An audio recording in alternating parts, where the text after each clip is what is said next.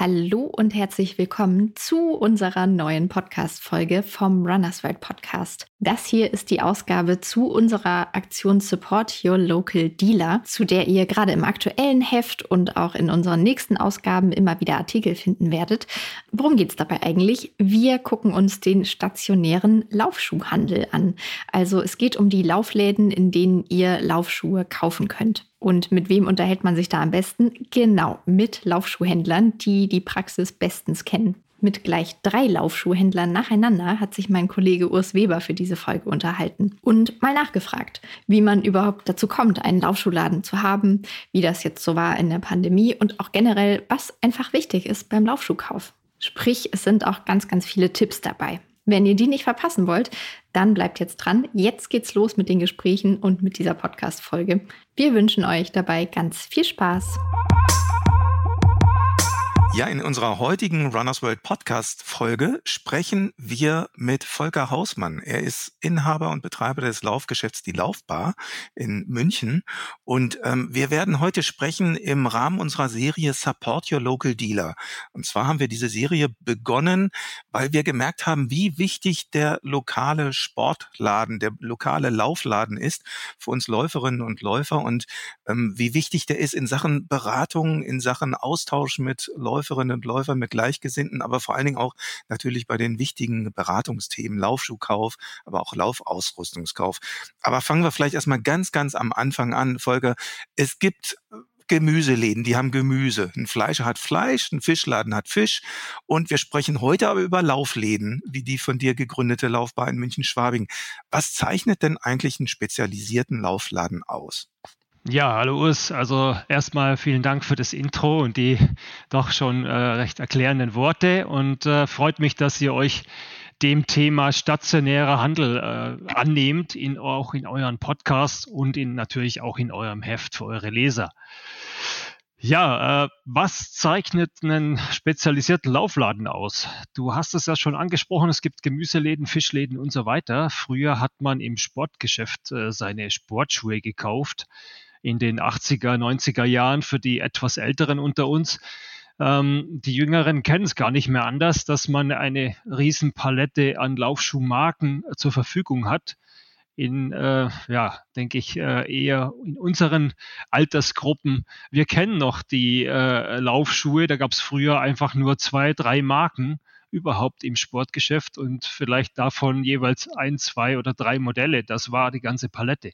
Mehr hatte man nicht zur Verfügung. Und eigentlich so in den 90er Jahren kam das dann so erst auf, als äh, Nike auch ein bisschen größer wurde und die Running- und Jogging-Bewegung damals zunahm. Dann hatten sich auch die äh, Hersteller auf größere Produktpaletten festgelegt und so weiter. Kurzum, ähm, ja, eine große Produktpalette macht natürlich auch, äh, ja, bringt natürlich auch so ein bisschen Schwierigkeiten mit sich. Welcher Schuh ist dann für mich der passende? Mhm. Und äh, da ging es eigentlich so ein bisschen los, dass sich dann auch die ersten spezialisierten Geschäfte ja so dann ähm, ja, äh, entwickelten in den 90ern, ab der 2000er Jahre dann äh, immer mehr und ja, so sind wir auch letztendlich dazu gekommen und äh, was zeichnet uns da speziell aus? Natürlich das große Produktsortiment, aber vor allen Dingen die persönliche Beratung. Mhm. Ja, ich meine, du deutest es an. Es gibt, ich weiß gar nicht, wie viele Laufschuhe, was schätzt du so über den Daumen? Wie viele gibt es oder wie viele bietet ihr an im Verkauf? Wie groß ist das Sortiment? Boah, ich würde fast den Ball zurückspielen. Was ich glaube, ihr macht viel, viel mehr Laufschuhtests äh, ja. Äh, als wir und daher glaube ich, dass ihr fast noch ein bisschen mehr den Überblick habt, was es überhaupt alles gibt. Also wir äh, haben 15 Schuhmarken im Sortiment. Das ist eh schon relativ 15. breites. 15 wow. Schuhmarken. Wahnsinn. Mhm. Und äh, ja, also da gibt es natürlich dann auch Marken, wo wir nur ein oder zwei Modelle haben. Ähm, also insgesamt durchschnittlich werden wir pro Marke bestimmt, wenn man äh, gendert, also Damen und Herren separat sieht, pro Damen oder pro Herren im Schnitt so, ich sag mal, acht bis zwölf Modelle ungefähr haben pro Marke. Mhm. Wahnsinn. Ich meine, da drängt sich natürlich gleich die Frage auf. Jetzt bin ich Laufanfängerin, Laufanfänger und will mit dem Laufen anfangen, ähm, kann mich natürlich jetzt online wunderbar durchklicken durch dieses riesige Sortiment. Du sagst, ihr habt 15 Marken. Also ich weiß, wir haben letztes Jahr über 40 Marken gehabt, die wir äh, getestet haben im Testteam. Und ähm, was worauf soll ich denn achten, ähm, wenn ich jetzt ähm, Laufschuhe auswähle? Oder ähm, mal ganz pragmatisch gefragt, ähm, ich komme jetzt zu euch in die Laufbar, will mich beraten lassen. Wie viel Zeit muss ich da mitbringen? Ja, also wir rechnen ganz grob mindestens 30 Minuten pro einer, äh, pro einer Beratung. Das äh, ist aber dann nicht so, dass wir nach 30 Minuten fertig sind äh, und sagen so, und jetzt musst du dich für einen Schuh entscheiden oder jetzt sind, ist deine Zeit abgelaufen, weil es wartet der nächste Kunde. So ist es nicht. Aber das ist so ganz, ganz grob eine Orientierung, wo man mindestens rechnen sollte. Und muss ich irgendwie was mitbringen? Muss ich ein, Fachbegriffe kennen oder so? Also ähm, weiß ich nicht, man liest ja zum Beispiel oder wir verwenden ja auch in unseren Laufschuhtests äh, so Begriffe wie Sprengung. Was, was ist denn die Sprengung zum Beispiel? Muss man das wissen? Also grundsätzlich musst du äh, gar nichts wissen, deswegen kommst du ja ins Fachgeschäft und willst ja. dich ja beraten lassen. Wichtig ist, dass das wir oder, oder meine Kollegen und unsere Berater wissen, äh, wovon sie sprechen. Und äh, wir, wir klären da natürlich gerne auf, was ist zum Beispiel Sprengung. Sprengung ist ja ähm, letztendlich die Absatzhöhe des Laufschuhs. Also wenn man es eben so äh, beschreiben möchte auf ganz einfachen Worten, ähm, dass du einfach hier eine Differenz in Millimeter ausgedrückt von der Fersendicke der Sohle zur Vorfußdicke der Sohle hast. Und äh, ganz einfach ausgedrückt, wenn du barfuß auf dem Boden stehst, hast du 0 Millimeter Sprengung und wenn du in High Heels stehst, dann hast du bestimmt, äh, weiß ich nicht, wie hoch sind High Heels? bestimmt äh, 50 oder 70 Millimeter Sprengung. Gibt es denn eine Daumenregel oder wann empfiehlst du einen Schuh mit hoher Sprengung und wann mit niedriger Sprengung? Oder kann man die Laufschuhe danach unterscheiden? Oh, das ist ein extrem schwieriges Thema. Das äh, würde ich immer in Kombination mit dem Läufer oder der Läuferin sehen. Ähm, pauschal zu sagen, nimm immer flache Sprengung, weil das hat den und den Effekt, sehe ich so nicht, weil ich sehe immer beide Medien zusammen. Ich sehe den Läufer, seine Konstitution, seine muskuläre Voraussetzung, seine Historie, sein Trainingszustand.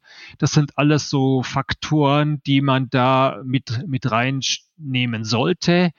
Ähm, man kann vielleicht eine ganz grobe Linie ziehen, dass ich eher sage, okay, jemand, der gut sportlich unterwegs ist, gut trainiert ist, der kann durchaus flachere Sprengungen laufen und äh, einen Einsteiger würde ich dann doch eher so ein bisschen eine Abrollunterstützung geben, dass er mit ein bisschen höherer Sprengung läuft. Aber nur eine ganz grobe Einteilung.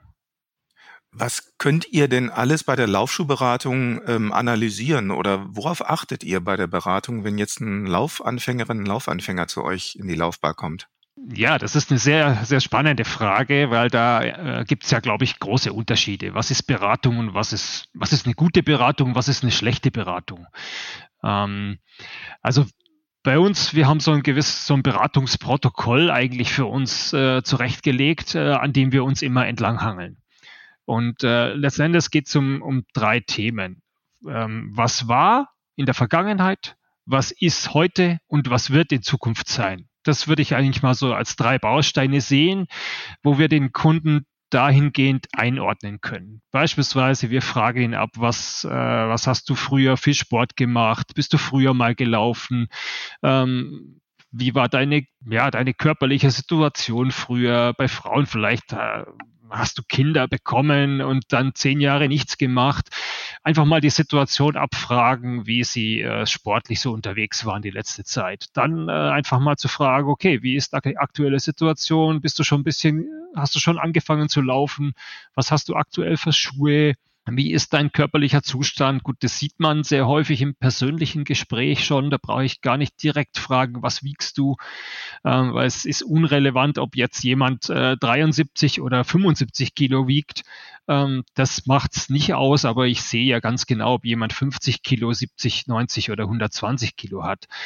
Ähm, das muss ich abfragen und dann einfach auch seine Ziele äh, zu eruieren und genau abzufragen, okay, für was möchtest du den Schuh zum Beispiel einsetzen? Was sind deine Ziele? Möchtest du einfach mal nur ein bisschen Fitness machen? Möchtest du abnehmen? Möchtest du einen Marathon laufen oder vielleicht noch mehr?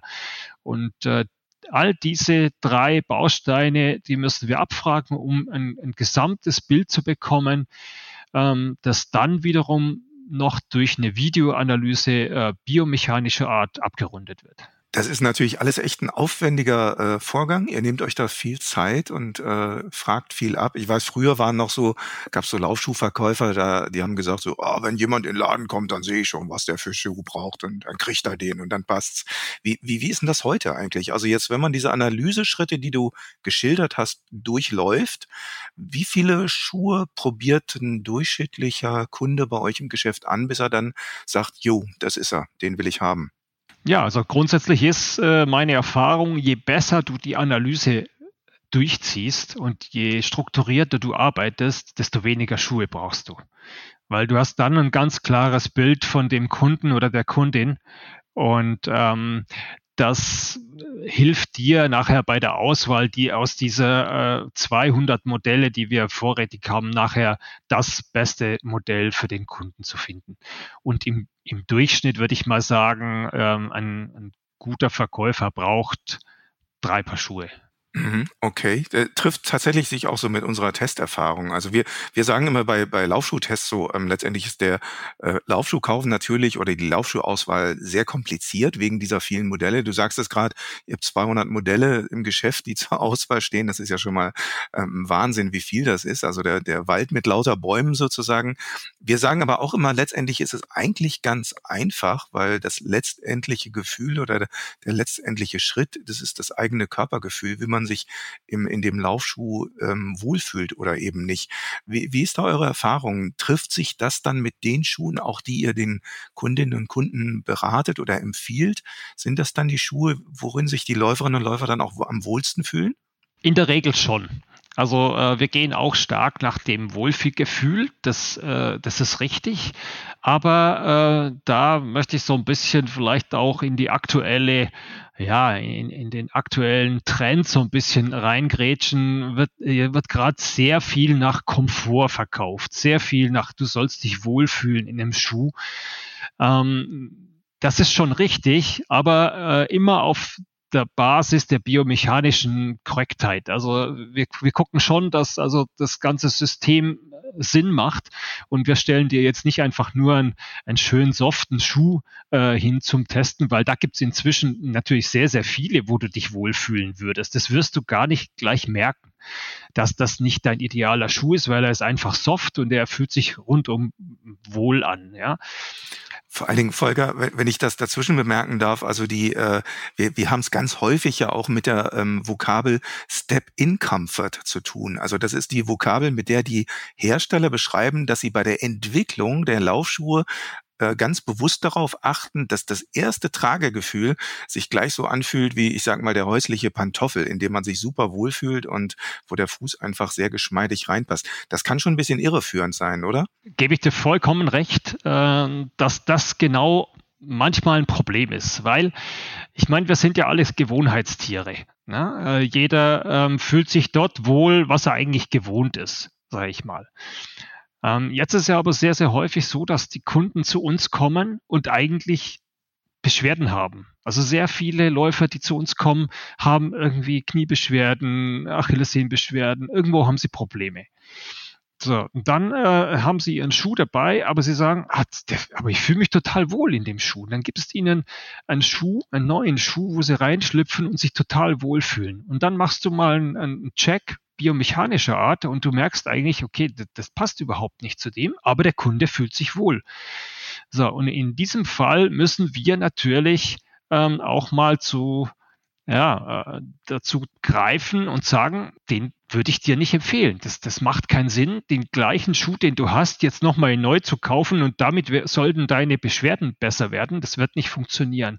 Also hin und wieder müssen wir einfach auch mal zu Schuhen greifen. Ja, ich, ich will mal sagen, den wir dem Kunden schon fast aufzwängen, damit wir was verändern an seinem Bewegungsablauf und ihn dort aus seiner gewohnten Fehlstellung, Asymmetrie, was auch immer rausholen, um ihm dort dann einen anderen Reiz zu geben, damit er keine Beschwerden mehr hat. Und das ist äh, manchmal ein bisschen ungewohnt für den Kunden und ist manchmal für uns auch tatsächlich ein bisschen Risiko, ihm was zu verkaufen, wo er sich jetzt nicht 100% wohlfühlt. Aber ganz oft kriegen wir dann das Feedback, war genau richtig und das habe ich gebraucht, einfach mal so diese, diesen Standard zu durchbrechen. Bei Laufschuhen geht's, wie du, wie du gerade sagst, natürlich in, erfahrungsgemäß auch immer mal um Problemchen oder Probleme, die man hat, Körper am Körper oder irgendwelche Reizungen oder Überlastungserscheinungen. Wann braucht denn ein Läufer eigentlich Einlagen im Laufschuh? Ja, es hast ein neuralgisches Thema so ein bisschen angesprochen. Ich glaube, wenn du, wenn du fünf äh, Berater, Schuhorthopäden, Orthopäden fragst, dann wirst du wahrscheinlich fünf verschiedene Antworten kriegen. Wir halten es da generell auch so, dass wir sagen, okay, ähm, Einlagen würden wir empfehlen, zunächst mal aus Stabilitätsgründen dem Kunden einfach nochmal einen Tick mehr Support zu geben im Schuh, eine bessere Passform zu geben und ihm dort einfach eine bessere Verbindung zum Laufschuh zu schaffen, um dann auch einfach im Schuh kompakter zu sein. Äh, durch dieses kompakte Gefühl kriegst du eine bessere Rückmeldung an die Muskulatur.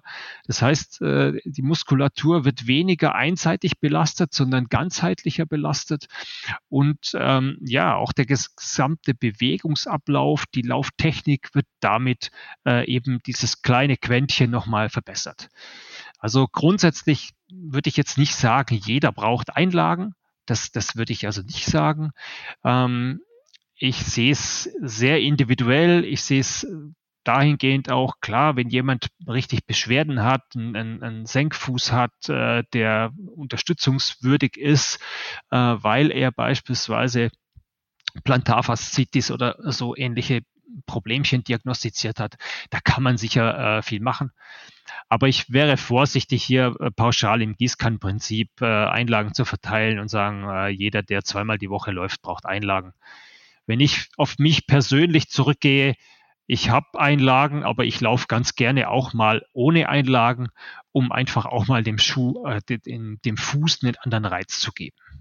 Das höre ich gerne. Also das Laufen einfacher machen sozusagen. Absolut. Laufschuh oder Laufen ist natürlich auch ein Modethema und ähm, also jetzt nur nicht nur vom Design, sondern auch so von den funktionellen Eigenschaften. Was sind denn die derzeitigen Laufschuh-Highlights, die ihr so habt? Oder was ist so das Highlight-Thema? Ja, gut, ein Highlight-Thema haben wir schon angesprochen vorher mit dem Thema Sprengung. Da ist gerade so ein bisschen eben der Trend zu flacher Sprengung dann auch zu Oversize-Dämpfung, also extreme Dämpfung, die äh, momentan so ein bisschen im Fokus steht oder im Trend äh, ist. Ähm, ja, da würde ich mal sagen, das sind die zwei funktionellen Trends. Andere Trends äh, geht so ein bisschen mehr Richtung Trailrunning vielleicht noch, wenn man das Thema auch so ein bisschen aufgreifen. Da ist auch gerade so dieser, dieser Freiheitsaspekt und dieser, ja, dieses Natural Running Thema, also jetzt nicht das Barfußlaufen, sondern wirklich. Vor allen Dingen bei euch im Süden auch ein Thema, ne? Absolut. Also gerade wo ihr in München seid, da, das, das fällt mir immer auf, wenn ich in München bin, da sind äh, nochmal ganz andere Laufschuhe auch im Sortiment als, ja. als oben im Norden irgendwo in Kiel oder so. Also es wird halt im, je näher man an die Alpen kommt, desto mehr habe ich den Eindruck immer, das wird auch mehr Trailrunning dort, also richtig als Trail, Offroad Trailrunning praktizieren. Ja, wobei ich, ich glaube, das ist, das wird noch ausstrahlen in den Rest der Republik, glaube ich. Und äh, das Trailrunning kommt sicher, wie, wie viele Sportarten, die sich in einem Extrembereich irgendwo entwickeln, entwickeln und etablieren. Ähm, aber Trailrunning bedeutet ja nicht jetzt nur, dass ich äh, eine, eine Strecke mit 70 Kilometer und 4000 Höhenmeter absolvieren muss, sondern Trailrunning bedeutet einfach auch mal äh, kreuz und quer durch die Wälder zu laufen, äh, wo du nicht jetzt eine Asphaltpiste hast, sondern einfach mal, äh, das kannst du im Sauerland machen, das kannst du im Harz machen, das kannst du in jedem Mittelgebirge wunderbar machen mit ein paar Höhenmeter, äh, belastet den Organismus einfach ganz anders, die Muskulatur ganz anders.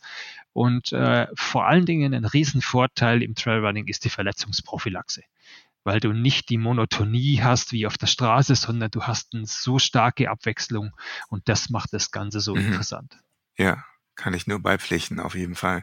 Ähm, Volker, früher war es irgendwie, ähm, sagt man, vermeintlich ein bisschen einfacher. Da gab es immer so die Platzhirschmarken. Also ich weiß, früher ähm, sprach man, und du hast ja eben die Anfänge auch äh, erzählt, äh, davon, dass es so Adidas-Läufer gab, Essex-Läufer, die hatten also eine Fußform, die passten gut in Essex-Schuhe rein. So.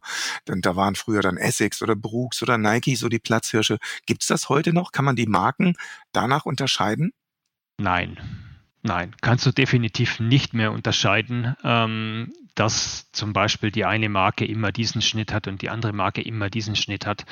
Das würde ich ganz klar verneinen. Es gibt äh, von jeder Marke inzwischen ja auch unterschiedliche Leistenformen, unterschiedliche Breiten werden ja schon angeboten. Du kannst ja einen Standardlaufschuh ähm, in verschiedenen Breiten inzwischen auch noch kaufen äh, und das macht es natürlich für uns nochmal äh, super spannend, weil du den, den Kunden nochmal individueller beraten kannst. Was, das Produktsortiment wird dadurch noch breiter, wenn du die Modelle auch noch in verschiedenen Breiten zur Verfügung hast.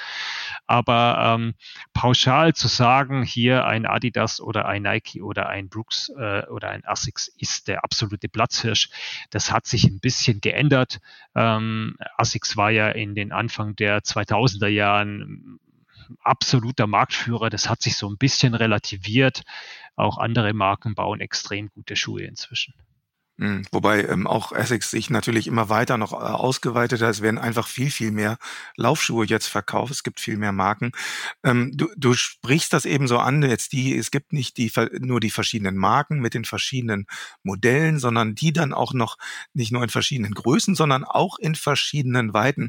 Wenn man jetzt das, den Gedanken fortsetzt, dann ist das eigentlich schon fast eine Warnung davor, einen Laufschuh sich irgendwie einfach nur online zu bestellen. Beziehungsweise online kann man den natürlich bestellen, aber die Gefahr, dass man dann einen Fehlkauf tätigt, ist natürlich groß. Wie, wie ist denn so deine Erfahrung? Weil ihr habt ja auch äh, Laufschuhe online im Angebot. Wie groß ist das Risiko, dass man da einen Fehlkauf tätigt?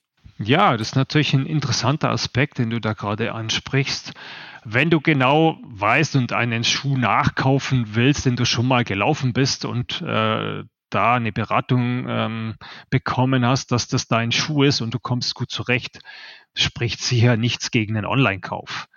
Ja, ähm, ich wäre vorsichtig, wenn ich, äh, wenn ich keine klare Einschätzung habe, was ich wirklich brauche und mit was ich gut zurechtkomme, wäre ich total vorsichtig, weil ähm, das Gefährliche eigentlich am Laufschuh ist ist das, sollte er dir nicht wirklich passen, und das meine ich jetzt nicht mit, äh, mit Passform passen, sondern äh, dass er nicht funktioniert, das bedeutet, dass die Materialien nicht auf dich abgestimmt sind, ähm, dann wirst du das in der Regel nicht sofort merken.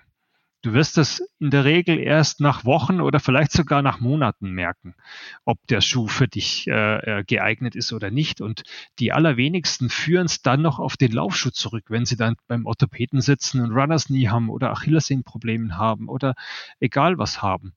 Und das sehe ich schon als Gefahr, wenn, wenn du nicht, wenn du dir nicht sicher bist, ob dieser Schuh wirklich für dich geeignet ist. Mhm, ganz wichtiger Aspekt, ja, finde ich auch.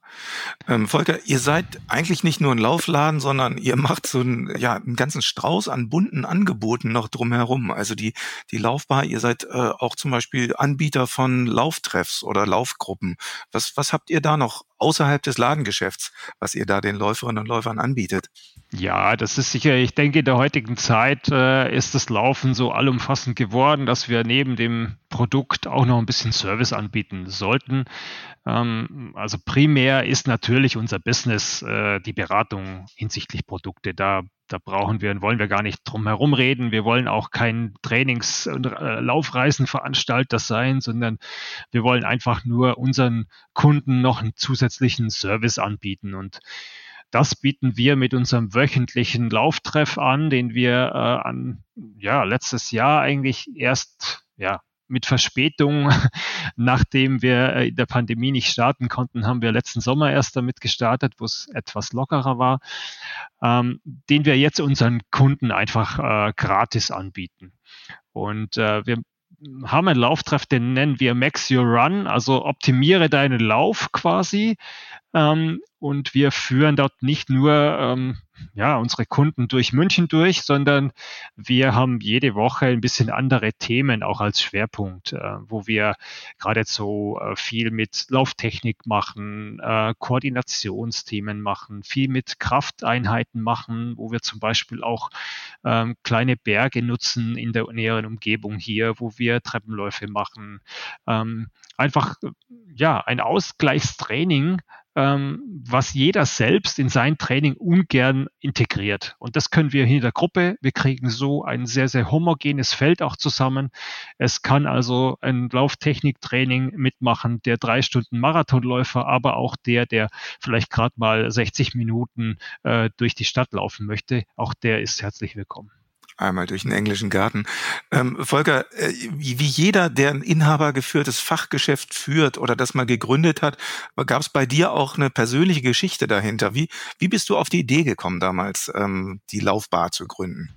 Ja, das ist richtig. Also viele Kollegen haben, die ich so kenne in der Szene, haben immer eine persönliche Story irgendwie dahinter.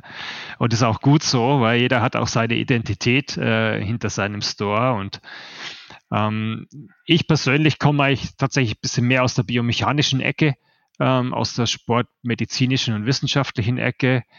Ähm, Im Hintergrund ist, ich habe Sportwissenschaften studiert hier in München mit dem Schwerpunkt auf Prävention und Rehabilitation, also mehr in den medizinischen Bereich rein. Habe damals in Ende der 90er Jahre in, viel mit Patienten zu tun gehabt, viel mit Sportlern zu tun gehabt, die wir nach OPs wieder fit gemacht haben, sportartspezifisch wieder betreut haben. Ja, und da ist mir einfach immer wieder aufgefallen, Mensch, du machst hier einen, einen tollen Job in der Reha mit Kraftaufbau, mit Lauftechnik, äh, damit du in dein sportartspezifisches Training einsteigen kannst.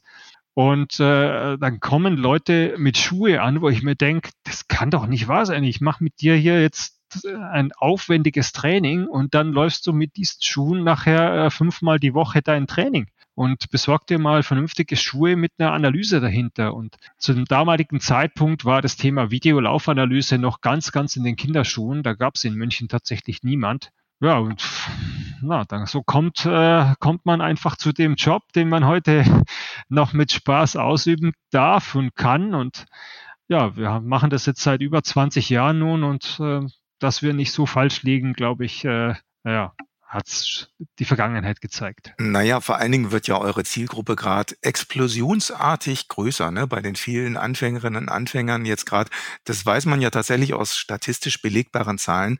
Äh, Corona hat dazu geführt, dass viele angefangen haben mit dem Laufen und ähm, das Phänomen, was du da eben beschreibst, dass man eben dann durch den Park läuft und sieht, oh weia, was sind denn das für Schuhe an den Füßen? Die haben garantiert nichts mit dem Laufen zu tun. Das wird ja wahrscheinlich auch häufiger so gehen. Das ist wahrscheinlich so ein bisschen eine Berufskrankheit. Zeit, oder? ja, definitiv.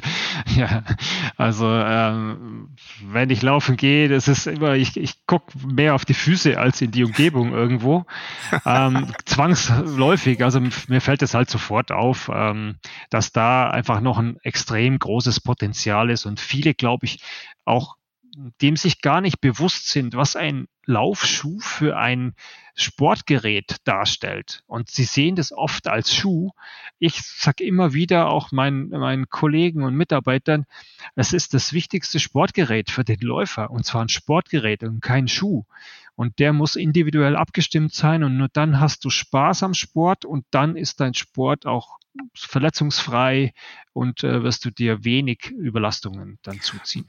Volker, wie ist das denn? Merkt ihr das gerade, diesen, diesen Corona-Laufboom, nenne ich es mal? Oder sind das Anfängerinnen und Anfänger, die erstmal irgendwie eher online kaufen oder so? Wie, wie ist das bei euch im täglichen Geschäft, im Alltag? Ja, ich meine, seit, ja, als wir den ersten Lockdown hatten, ähm, Anfang 2020, ähm, nach dieser Phase, ja, das war äh, sowas, was wir, glaube ich, im Handel noch nie erlebt haben nach der Öffnung wir mussten tatsächlich alle Kunden terminieren. Wir konnten äh, nur noch auf Termin verkaufen und äh, weil wir so überrannt wurden mit den ganzen Anfragen. Äh, inzwischen hat sich das ein bisschen normalisiert, würde ich mal sagen.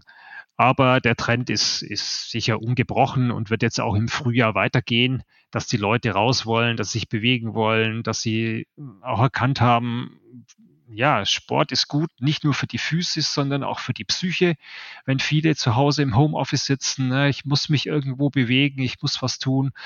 Und äh, ich glaube schon, dass, dass das Laufen hm, ein extrem wichtiger Bestandteil in unserer Gesellschaft wird und noch werden wird. Mhm bin ich ganz bei dir, glaube ich. Und schön zu hören, dass das bei euch auch äh, die Anfängerinnen und Anfänger auch so zu euch kommen. Wie, wie werdet ihr denn bekannt eigentlich? Wo, wodurch werdet ihr in, in München gehört, gesehen? Wie tretet ihr in Erscheinung? Ihr habt natürlich eine, eine Online-Präsenz, aber wodurch kommen die meisten Kundinnen und Kunden zu euch ins Geschäft? Ja, hier ist ganz klar die Empfehlung, äh, das wichtigste Medium, über das wir ähm, unsere Kunden akquirieren. Und nebenbei natürlich, du hast das ja schon angesprochen, die Online-Präsenz ist heute wichtiger denn je. Ein Aspekt vielleicht noch, ähm, du, du hast selbst geschildert, wie du quasi als Quereinsteiger, du kamst so ein bisschen aus dem medizinischen Biomechanikbereich in diese, äh, in de, zu dem Laufgeschäft gekommen bist, zu der Laufbar. Ähm, wie, wie schwierig war das? Wie schwierig waren die Anfangszeiten und was muss man so kaufmännisch beachten? Also äh, kannst du den Tipp geben für jemanden, der jetzt so wie du damals angefressener Läufer ist oder Läuferin und dann sagt, oh Mensch, ich mache mein Hobby zum Beruf, ich gründe jetzt einen Laufladen?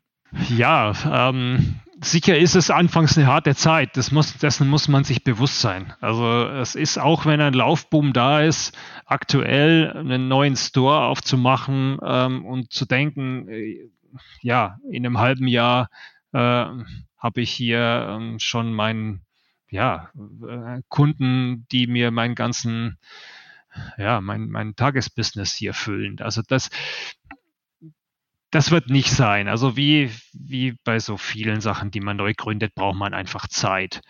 Und bei uns war es natürlich damals vor über 20 Jahren noch ein bisschen eine andere und vielleicht auch einfachere Zeit. Ähm, die Modellpalette war noch nicht so groß wie heute. Die Ansprüche der Kunden waren noch nicht ganz so wie heute. Das Internet war noch nicht so die Konkurrenz wie heute. Also es sind viele Faktoren, die sich verändert haben in dieser Zeit. Und ähm, ja, wir haben das Glück gehabt, wir konnten mit der Zeit mitgehen, wir konnten mitwachsen in diese Zeit rein. Und es macht es sicher heute für uns ein bisschen einfacher als etablierter, als für jemand, der komplett neu einsteigt. Was ist denn, ist das nach wie vor so für dich das schönste Moment, wenn du jetzt einen Kunden, äh, der reingekommen ist und brauchst, sagt, oh, ich komme irgendwie mit meinen bisherigen Schuhen gar nicht klar. Ähm, empfehlen Sie mir mal was, was ich gut laufen kann. Was ist so für dich das, äh, die Hauptmotivation, das Schönste im Alltagsgeschäft?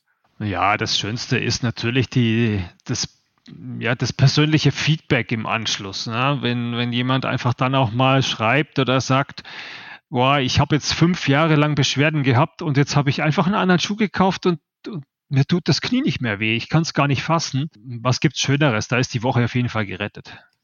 Das klingt gut, ja. Vielleicht eine Frage noch, Volker. Ähm, Laufen äh, argumentieren wir immer, ist eigentlich ein sehr kostengünstiger Sport. Also ein paar vernünftige Laufschuhe braucht man, na klar, und wir sagen immer so fünf Ausrüstungsgegenstände. Also Socken, Hose natürlich, Shirt, Sport-BH gehören dazu und die guten Laufschuhe. Jetzt wird über Laufschuhpreise gar nicht so viel diskutiert, aber vor dem Hintergrund der allgemeinen Preissteigerung derzeit wissen wir natürlich auch, so ein durchschnittlicher guter äh, Laufschuh, der ist im Durchschnitt, ich sage mal so 140, 150 Euro muss man da schon so rechnen. Ist das ein Argument für euch im Verkauf, beziehungsweise werdet ihr da viel gefragt, äh, muss das auch so teuer sein? Glücklicherweise ganz selten, dass wir ähm, auf die Preise angesprochen werden. An was es jetzt genau liegt, ich denke, ähm, zum einen, wenn jemand in ein Fachgeschäft geht, dann wird er sich im Vorfeld dazu schon ein bisschen informieren, was er ungefähr in der Tasche haben muss, ähm, wenn er unser Geschäft betritt. Ich denke so, ähm, ja, die Medien geben das ja heute auch her, dass man sich im Vorfeld da informieren kann.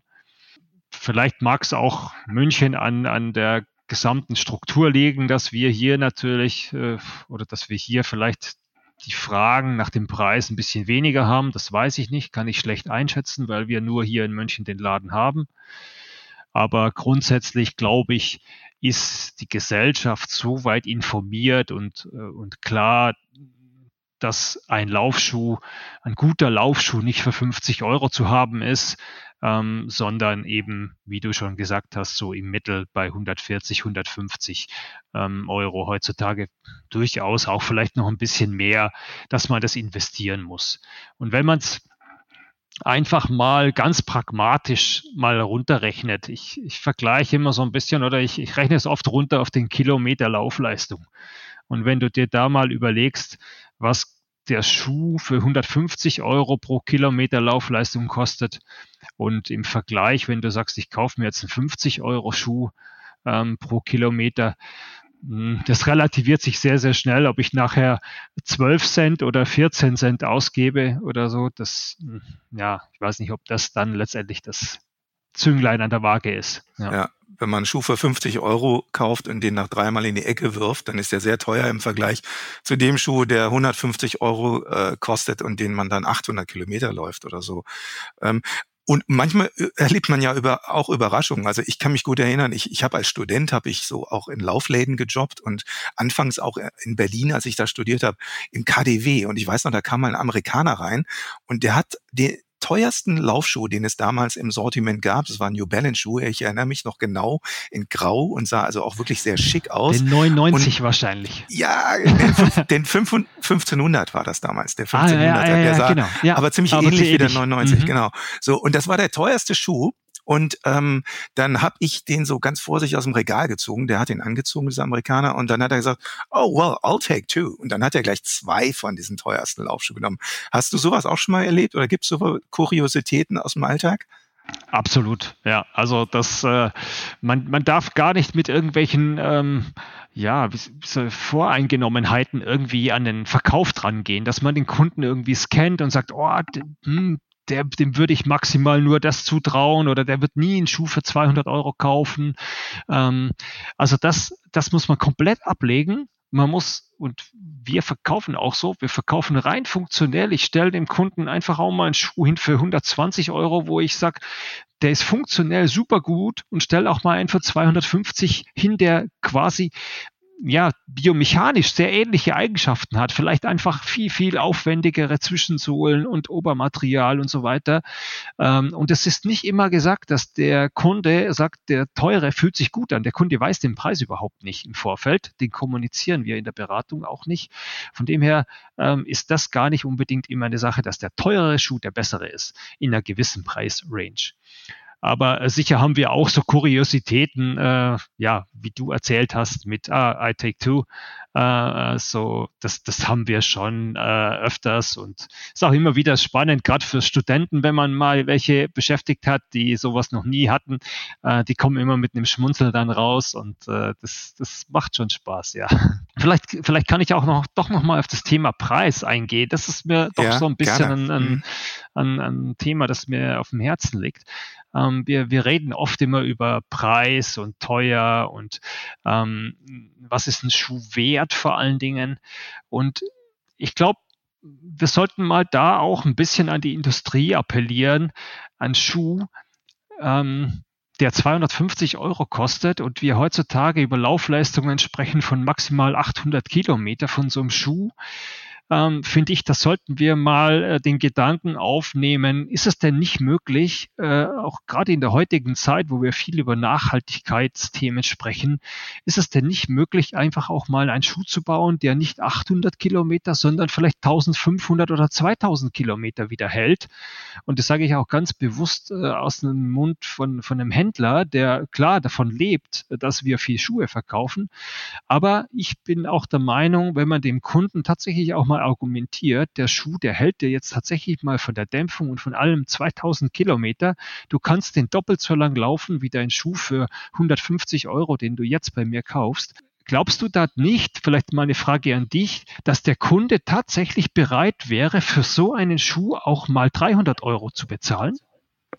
Also ein ganz wichtiger Punkt, Volker, und da bin ich komplett bei dir. Aber also allerdings muss man da über die Kunden reden, die, ähm, ich sage jetzt mal so, die ernsthaften Läuferinnen und Läufer, ja, also tatsächlich, die erstens schon eine, eine, Erfahrung haben, ne, und die auch wissen, ich bleib dabei und die ja, ähm, das, das weißt du auch, die erfahrungsgemäß ja sowieso auch sehr ein Auge haben auf die Nachhaltigkeit, weil da finde ich deinen Appell sehr wichtig, denn wir sehen ja gerade, dass die Läuferinnen und Läufer eigentlich nachhaltiger handeln, als dass die Industrie an Möglichkeiten anbietet. Also sprich, die Kundinnen und Kunden, die achten mehr auf nachhaltige Produkte, als dass die tatsächlich im Handel angeboten werden. Also die Industrie ist da eigentlich gerade so ein bisschen in Zugzwang, ne? denn ähm, Thema Laufschuh gerade, so viel Angebot gibt es ja tatsächlich noch nicht, was da nachhaltig ist. Oder wie sieht das bei euch im Sortiment aus? Absolut. Also äh, genau deswegen bin ich da auch so ähm, am Drücker und auch, ich kommuniziere das auch schon der Industrie, ähm, dass es nicht immer darum geht, hier günstiger zu produzieren, leichtere Schuhe zu bauen. Das, das, ist, das ist 90er, das ist gestern. Ja, wir, wir sind heute äh, 21. Jahrhundert und wir wollen den Kunden nachhaltige Produkte anbieten.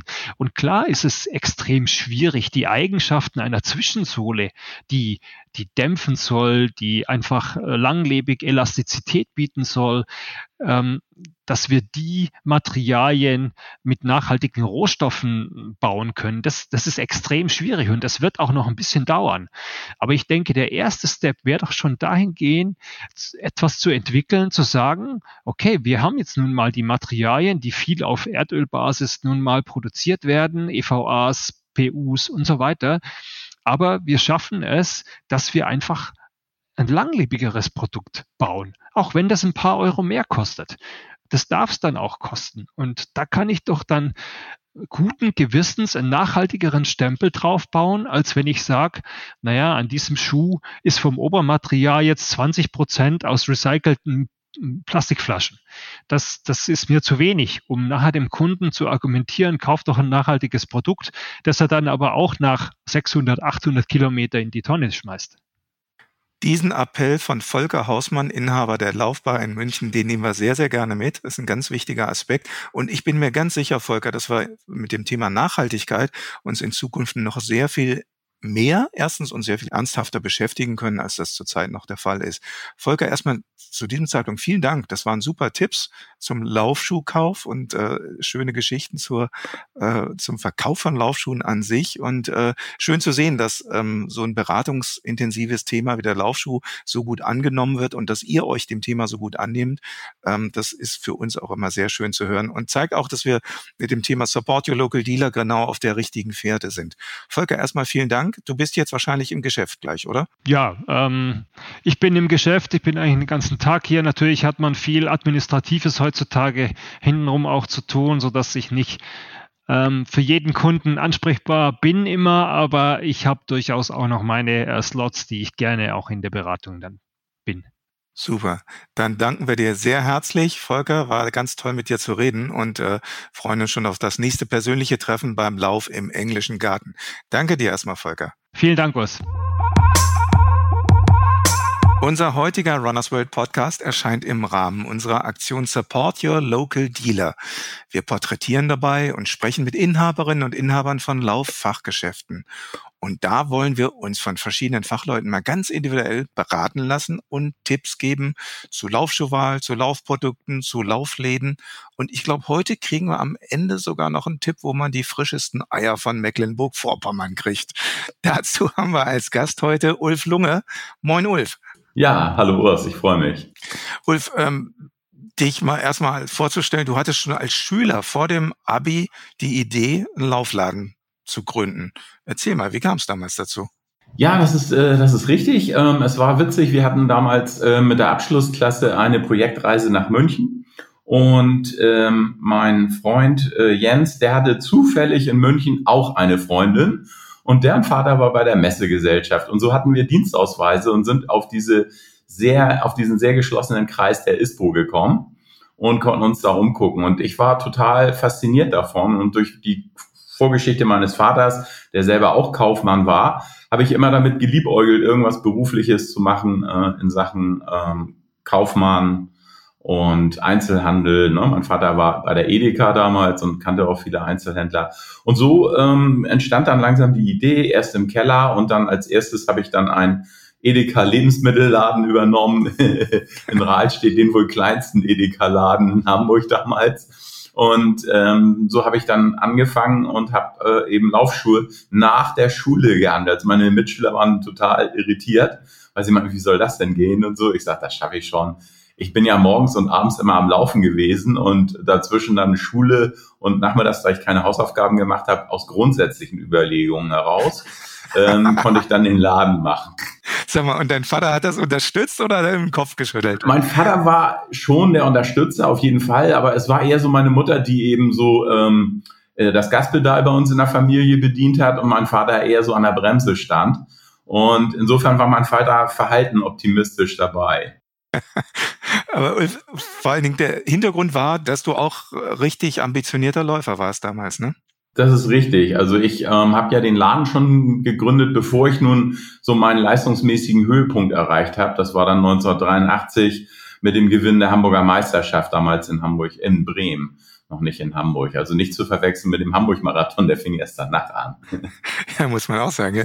Aber du bist damals ähm, sehr ambitioniert gelaufen. In welcher Zeit bist du Hamburger Meister geworden damals auf dem Marathon? Ich bin äh, in Hamburg genauso schnell gelaufen wie dann im Herbst in Berlin und zwar exakt auf die Sekunde zwei Stunden 23 Minuten und 17 Sekunden. Hat also meine Zeit nochmal bestätigen können. Die, die, Geschichte, wo du auf die Sekunde zweimal die Bestzeit eingestellt hast, das ist, glaube ich, auch einmalig. Ne?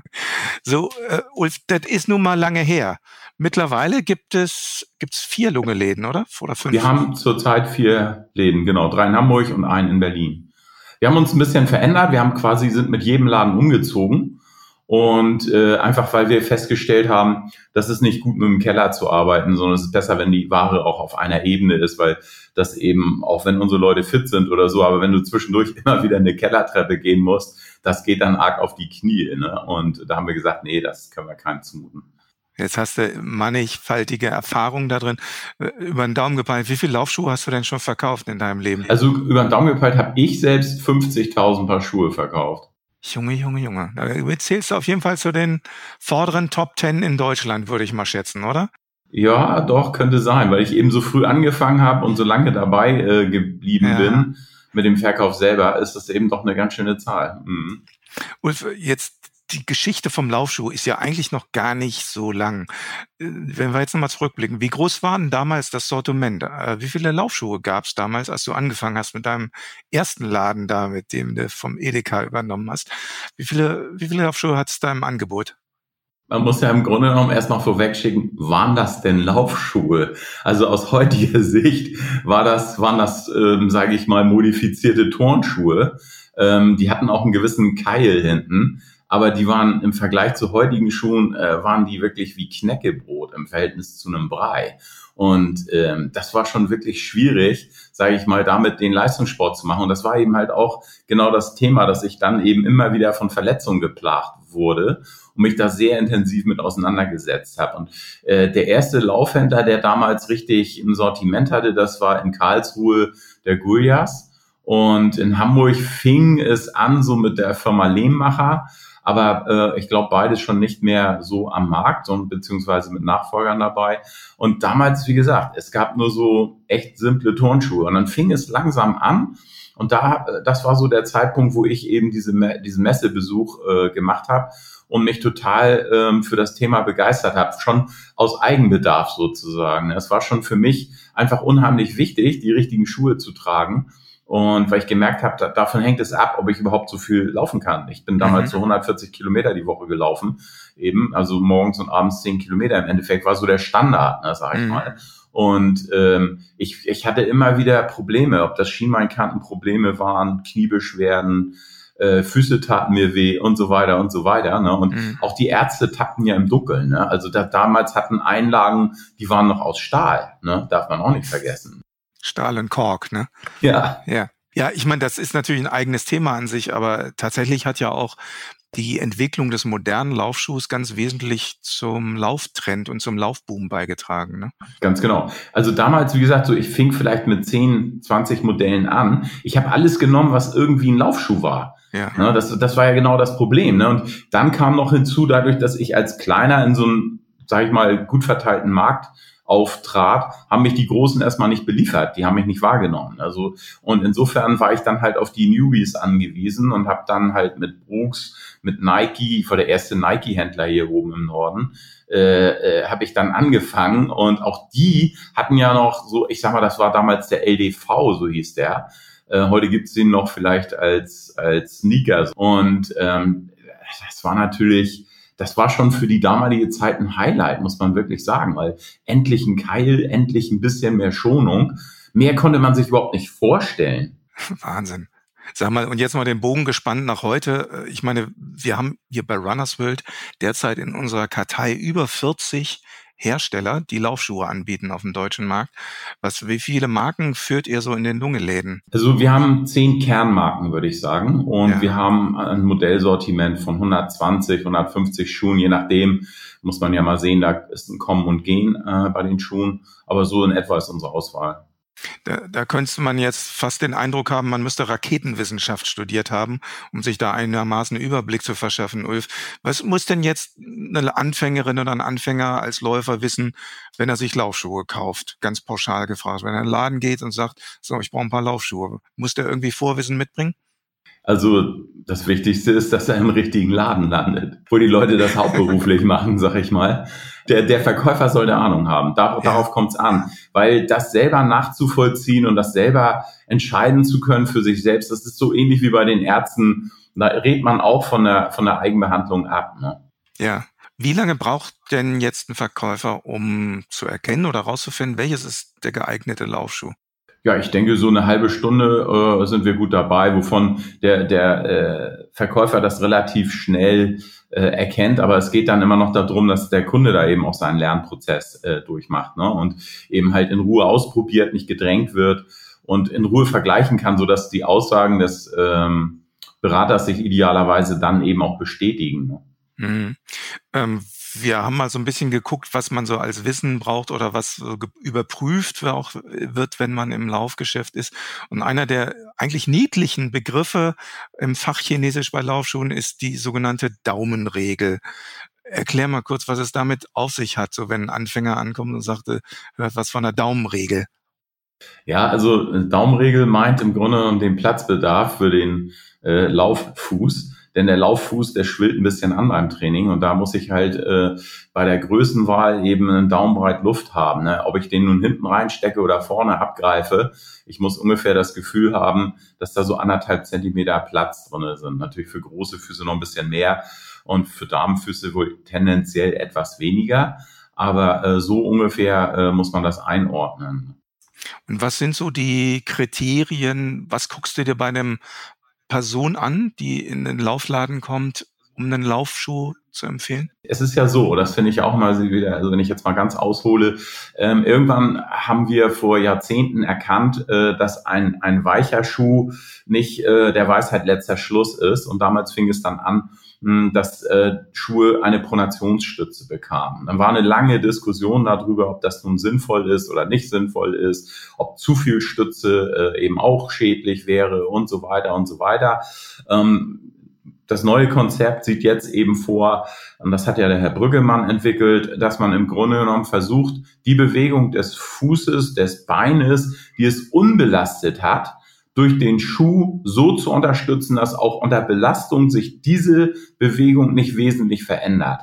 Und da kommen wir dann auch zu dieser Synthese, das, was wir früher eben halt durch den Keil gemacht haben, das gucken wir uns heute eben im Detail an, wie sich äh, die Belastung, also wenn der Kunde sich hinstellt, dann sehe ich schon viel. Wenn der Kunde dann auf dem Laufband läuft, kann ich viel sehen, weil ich vergleiche einfach, wie sich sein Bein äh, unter dieser äh, Stoßbelastung verhält. Und dann habe ich schon einen Eindruck davon, ähm, welche Stütz- und Führungseigenschaften, welche, welche Eigenschaften der Schuh sonst noch haben sollte, damit er äh, beschwerdefrei ähm, laufen kann. Ganz wichtiger Punkt, glaube ich. Du sprichst da an die Untersuchung von Gerd-Peter Brüggemann. Das ist so einer der ganz namhaften Biomechaniker im Bereich der Lauf Laufforschung, Laufschuhforschung. Und ähm, der hat vor einigen Jahren dann eben tatsächlich herausgefunden, es gibt nicht den idealen Laufstil, sondern jeder Läufer hat seinen eigenen Laufstil und man muss durch den Laufstil möglichst ermöglichen, dass der Läufer diesen Laufstil praktizieren kann. Ne, was versteht man denn eigentlich unter diesem Schlagwort Pronation? Denn fast jede Läuferin oder Läufer, die in ein Laufgeschäft kommen, wird mit diesem Fachbegriff auf jeden Fall mal konfrontiert werden. Bei der Pronation, da geht es um die äh, Bewegung des Fußes um die Längsachse. Da haben sich dann noch weitere Begriffe wie die Überpronation und so weiter entwickelt. Da geht es dann darum, äh, ab wann dieses Maß eben äh, schädlich ist und gebremst werden muss. Ne? Wir sehen das heute ein bisschen ganzheitlicher, aber im Wesentlichen schauen wir eben halt, welche Verformung und welche Drehbewegung, welche Rotation der Fuß ausübt, weil der Fuß steuert das Bein. Also der Fuß, die Fußbewegung ist entscheidend für das Bein. Und da haben wir eben nur bestimmte Freiheitsgrade. Das heißt, ein Knie ist ein Scharnier und bleibt auch ein Scharnier. Wir können das nicht drehen lassen. Wir können es nicht tordieren, also verwringen. Das sind alles sehr schädliche Bewegungen für das Knie. Und deswegen schauen wir uns eben halt insbesondere ähm, beim Lauf, bei der Laufbandanalyse alles ähm, an, eigentlich bis zur Hüfte. Wir gucken, was macht der Fuß mit dem Bein bei der Bewegung. Und da ist es eben so, ähm, dass das Knie insbesondere Aufmerksamkeit verdient und eben keine Drehbewegung, keine Torsion äh, äh durch den Schuh veranlasst ähm, kriegen sollte. Mhm. Also wenn er es natürlicherweise barfuß hat, dann heißt das noch nicht, dass es gesund ist, weil das ist ja schon im belasteten Zustand. Und das gucken wir uns dann an und wägen ab sozusagen, dass das Knie eben möglichst wie ein Scharnier belastet wird. Wir müssen dann noch gucken, ähm, da sind ja auch noch muskuläre Voraussetzungen, also für die Hüftbewegung und so weiter. Ähm, das schauen wir uns auch alles mit an, weil viele Kunden ähm, fangen wirklich an mit dem Laufen und das ist ihr erster Sport sozusagen. Das heißt, die sind muskulär eigentlich noch gar nicht so auf das Laufen gebrieft. Ne? Andere, die jetzt kommen vom Handball oder Fußball, ähm, da ist es dann eher wie ein Eulen nach Athen tragen. Ne? Also der Fußballer, der kennt die Laufbewegung und hat sie vielleicht immer gehasst oder so, aber das Lauftraining, ähm, das können wir dann viel leichter beherrschen. Ne? Der kommt mit einer Vorbildung, ja. mit einer muskulären Vor Vorbildung rein. Ne? Ja. Wichtiger Aspekt ist, glaube ich, was du eben gesagt hast, äh, bei der Laufwandanalyse muss man tatsächlich den gesamten unteren Bewegungsapparat betrachten und nicht nur den Fuß. Ne? Ganz genau, ganz genau. Also wir müssen wirklich schauen, das ist eine, das ist eine gesamtkörperliche Bewegung, das Laufen und eben, wie gesagt, sehr individuell. Ne? Wir müssen eben nur schauen, dass es sich innerhalb der Freiheitsgrade der Gelenke bewegt, damit wir eine achsengerechte Belastung bekommen. Mhm. Denn all das, was nicht achsengerecht belastet ist, das wird sich früher oder später mit Beschwerden dann äußern. Und deswegen gucken wir eben so da drauf, dass das alles zentriert ist, dass es eben auch unter der Extrembelastung äh, in der Aufprallphase sozusagen noch vernünftig aussieht, dass er beim Abdruck gerade abrollt und so weiter. Und das kann man eben schon durch den Schuh, durch die Einlage, kann man da eine Steuerungswirkung entfalten und eben auch den Komfort verbessern, so dass der Läufer eben nicht nur das Gefühl hat, ja, das macht Spaß, sondern es ist eben auch beschwerdefrei dann. Ne? Und dann äh, schickt ihr in euren Geschäften jeden äh, Läufer auch erstmal auf die Laufbahn. Ne? Ihr habt in Wandsbek oder in Berlin auch richtig Platz geschaffen, damit man da die Schuhe richtig praktisch ausprobieren kann. Genau. Das ist für uns auch eine ganz wichtige Einrichtung, weil Laufband ist die eine Sache, aber jeder kennt das, auf dem Laufband läuft man ein bisschen anders. Ne? Wir können so die grundsätzliche Bewegung beurteilen, aber diese Synthese zwischen und diese Harmonie zwischen Fuß und Schuh, die kann der Läufer und auch der Berater besser beurteilen, wenn er einfach eine Strecke laufen kann. Und dazu haben wir eben relativ lange und harte Laufbahnen in unseren Läden. Und da kann man das wunderbar ausprobieren. Das gibt mehr Sicherheit beim Kauf. Ne? Man kann das nochmal bestätigen. Man kann die Schuhe miteinander vergleichen unter realistischen Bedingungen. Nämlich unser, unser Belach ist knallhart und äh, da ist Beton. Ne? Das mhm. heißt, ich laufe wie auf dem Gehweg oder wie mhm. auf dem Asphalt. Und äh, das ist sehr realistisch und das hat sich total bewährt. Also die Läufer wissen das echt zu schätzen. Es gibt einfach mehr Sicherheit und selbst wenn wir eine Garantie bieten äh, für den Umtausch bei, bei Schuhen, die, womit man nicht klarkommt, ist es doch lästig. Man möchte natürlich gleich einen Treffer landen. Ne? Ja, das sollte schon gleich funktionieren und das gibt uns einfach noch eine sehr hohe ähm, zusätzliche Sicherheit zu der Laufbandanalyse, so dass wir heute eigentlich eine sehr, sehr ähm, große Zufriedenheit schon beim Kauf erreichen. Das Wie? unterscheidet uns eben auch von Versendern, muss man eben sagen. ne? Ja, das, das wollte ich genau gerade ansprechen. Das ist der Riesenunterschied zum Kauf online oder bei Versendern, wenn man sich dann ein oder zwei Paar Schuhe bestellt. Der eine passt dann schon mal nicht so genau, den kann man schon mal wegstellen, weil die, obwohl die Größe gleich ist, aber die Marken haben halt unterschiedliche Größen und der andere passt dann vielleicht so halb gut, dann sagt man, naja, passt schon, ne, und schickt nur einen zurück. Was ist denn so die Erfahrung? Wie viele Laufschuhe probiert man an, bevor man dann den richtigen gefunden hat oder den, den man an dem Tag mitnehmen möchte? Also ähm, ich denke, wir überfordern den Kunden nicht, wenn wir so bei drei bis fünf Schuhen liegen. Und äh, meistens haben wir eben schon äh, ein sehr gutes Auge dafür, auch für Passform und so weiter. Und da gibt's dann eben vielleicht noch ein bisschen ähm, die Größenfrage, ne? das muss auch sorgfältig überlegt werden. Also da gibt's dann schon mal nochmal äh, den, den einen oder anderen zweiten Versuch, Mhm. um wirklich die Größe optimal zu ermitteln. Aber viel mehr als fünf Schuhe, das kann sich der Kunde dann auch nicht so merken im Mhm. Vergleich. Ne? Dann wird's schnell so, dass er überfordert ist. Ne? Also ich denke halt, es ist sinnvoll, wenn, wenn der Berater eine Vorauswahl trifft und dann eben so ähm, den Kunden nacheinander die Sachen ausprobieren lässt und im Vergleich tragen lässt und vielleicht auch nochmal mit Einlage, ohne Einlage, also eine besondere Ja. Einlage noch einlegt. Und dann äh, kommt man noch relativ zu einem guten äh, und auch für den Kunden äh, ein gutes Erlebnis. Ne? Und äh, sag mal, Ulf, ein Aspekt, der häufig so ein bisschen vergessen wird oder vernachlässigt wird, der Unterschied zwischen einem Frauen- und Männerlaufschuh. Was ist denn da der Unterschied? Was, worauf guckt ihr? Ja, es ist halt schon so, dass generell ähm, Frauen ja dadurch, dass sie leichter sind, eine, eher einen tendenziell ähm, weicheren Schaum benötigen, sag ich mal, um die gleiche, äh, um das gleiche ähm, Auftrittsgefühl zu haben, also die gleiche Federkennlinie. Und ähm, zusätzlich ist eben auch der Frauenfuß noch ein bisschen anders und wir haben bei Frauen eben auch noch eine etwas andere Statik. Also der Frauenfuß unterscheidet sich vom Herrenfuß durch eine schlankere Ferse und einen etwas höheren Spann im Wesentlichen. Und ähm, bei den Breiten der Damenfüße sind wir auch tendenziell im schlankeren Bereich unterwegs. Mhm. Ähm, das ist bei den Herren nicht für alle Füße geltend, aber tendenziell gibt es dort mehr breite Füße. So, und äh, gut, natürlich der Größenlauf ist ein anderer und die Größenstaffel ist dann eben halt auch, ähm, verläuft anders. Ähm, das, das sind eigentlich die wesentlichen Aspekte. Also es ist einfach eine andere Passform, es ist ein anderer Fuß Ja. und es sind ein bisschen andere, meistens ein bisschen andere Bedürfnisse. Ja. Muss man darauf hinweisen, auch wenn es im Alltag jedem natürlich klar ist und jeder darauf achtet. Und natürlich gibt es da Männer- und Frauenschuhe, aber beim Laufschuh äh, muss man es nochmal betonen, gerade weil die Passformen eben auch anders sind. Ne? Ja, Ähm, da geht's nicht nur um Geschmack. nicht nur um Farbe, ne? Ja, zum Glück werden die Laufschuhe schöner. Ähm, gib mal so einen Tipp für gerade für Einsteigerinnen und Einsteiger. Äh, Im Laufladen gibt's ja nicht nur die Schuhe, sondern auch die Bekleidung, Socken, Kompressionssocken. Es gibt Sport-BHs, Laufrucksäcke, Laufstöcke. Was braucht man denn alles so zum Einstieg? Also ich denke, äh, neben Schuhen und Socken, vielleicht eine Einlage, ist es eben auch sinnvoll, sich, sich äh, wirklich nochmal die Klamotten anzugucken und zu sehen, dass ich für jedes Wetter äh, eine gute Ausrüstung habe. Ne? Es muss heute überhaupt nicht mehr einschränkend sein, das Wetter. Ähm, ich, kann, ich kann mir heute, äh, kann mir alles äh, äh, kaufen, so dass es kuschelwarm ist, auch wenn ich bei Schneetreiben laufe. Und ich kann fast bis zu arktischen Temperaturen runter, kann, kann man heute laufen. Wenn man es gewöhnt Ja. ist, ist es eigentlich nicht so ein Problem. Und insofern ähm, soll die Ausrüstung sollte schon was ordentliches sein, weil es ist nichts schlimmer, finde ich, wenn man schwitzt, sondern so klatschnass äh, die Klamotten Mhm. auf der Haut trägt und dann vielleicht irgendwo mal ein bisschen anhalten muss, wie das ja in Städten an Ampeln gelegentlich vorkommt.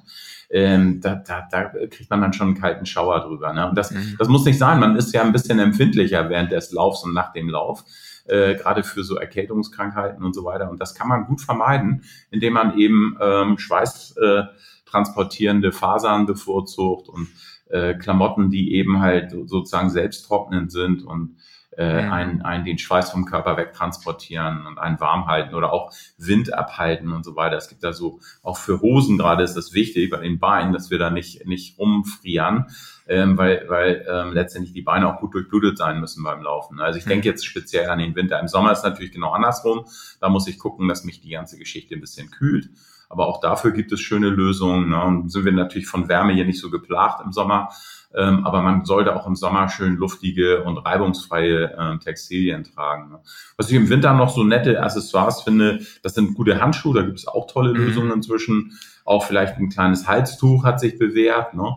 und eine gute Mütze, ne? weil ich denke schon so, der Kopf ähm, muss da ein bisschen geschützt werden. Ja.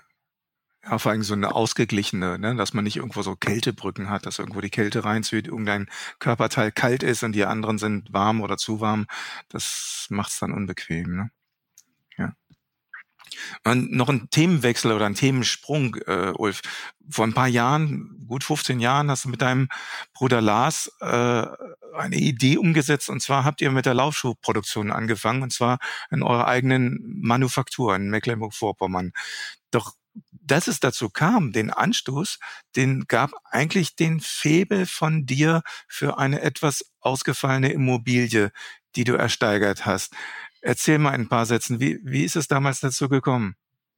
Ja, also ich ähm, war ja schon immer so ein, äh, sag ich mal, dem, dem Osten zugeneigt. Ne? Ich fand die fand Mecklenburg immer sehr interessant und hatte dort auch eine lange Zeit ein Ferienhaus. Und ähm, insofern habe ich mich da immer für Land und Leute interessiert und irgendwann stieß ich eben ganz zufällig äh, in den Versteigerungen äh, der norddeutschen Grundstücksauktion auf eine, eine riesige ähm, Backsteinimmobilie, die also wirklich herausstach. Ne? Das ist, gibt Leute, die sagen, das ist das schönste Gebäude Mecklenburgs oder sogar äh, gesamt Ostdeutschlands, weil es, ähm, es ist ein historisches Gebäude, gebaut von einem Hamburger Architekturbüro, was auch für die Speicherstadt verantwortlich zeichnet.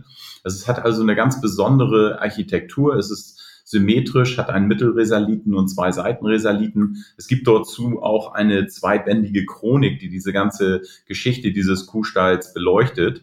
Und das ist hochinteressant. Das hat Herr Plange, den wir heute noch auf den Diamantmehltüten hinten drauf finden, die Georg Plange KG, der hat das ähm, gebaut damals. Er wollte der Hamburger Bevölkerung etwas zurückgeben von seinem Erfolg von tuberkulosefreier Milch. Das war sein Anspruch. Wann war das? In welchem das Jahr war das äh, 1913 ungefähr, 13, okay. 15. Ne? Mhm. Und ähm, er hat, er hat damals eben halt ein äh, ein altes Kuhstallgebäude gekauft und dann ein neues draufgesetzt, sozusagen mit einem modernen Architekten. Und das war wirklich First Class, ne? wirklich top mhm. ge, gearbeitet, also so alles in Beton gemauert. Also es hat bis heute keinen einzigen Riss. Ne?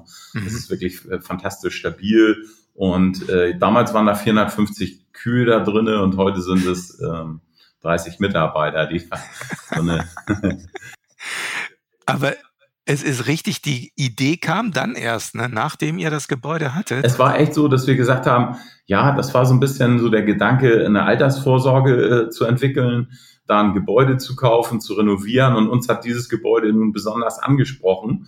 Und ähm, danach kam dann eigentlich so die Idee, wo wir gesagt haben, eigentlich müssten wir selber angreifen. Ne? Also damals diese ganz aufwendige Diskussion in Sachen Biomechanik der Schuhe und Materialien, Federkennlinien und so weiter und so weiter. Ne? Das war ja halt alles, das, das verpoppte so. Nicht? In, in Asien hat man sich da äh, es ging gar nicht um Asien, sondern die Konstrukteure der Markenfirmen haben sich da einfach gar nicht so äh, super drum bemüht. Ne? Und ähm, da, da, da sahen wir eine Lücke. Da haben wir einfach mhm. gesagt, Mensch, das müssten wir selbst in die Hand nehmen.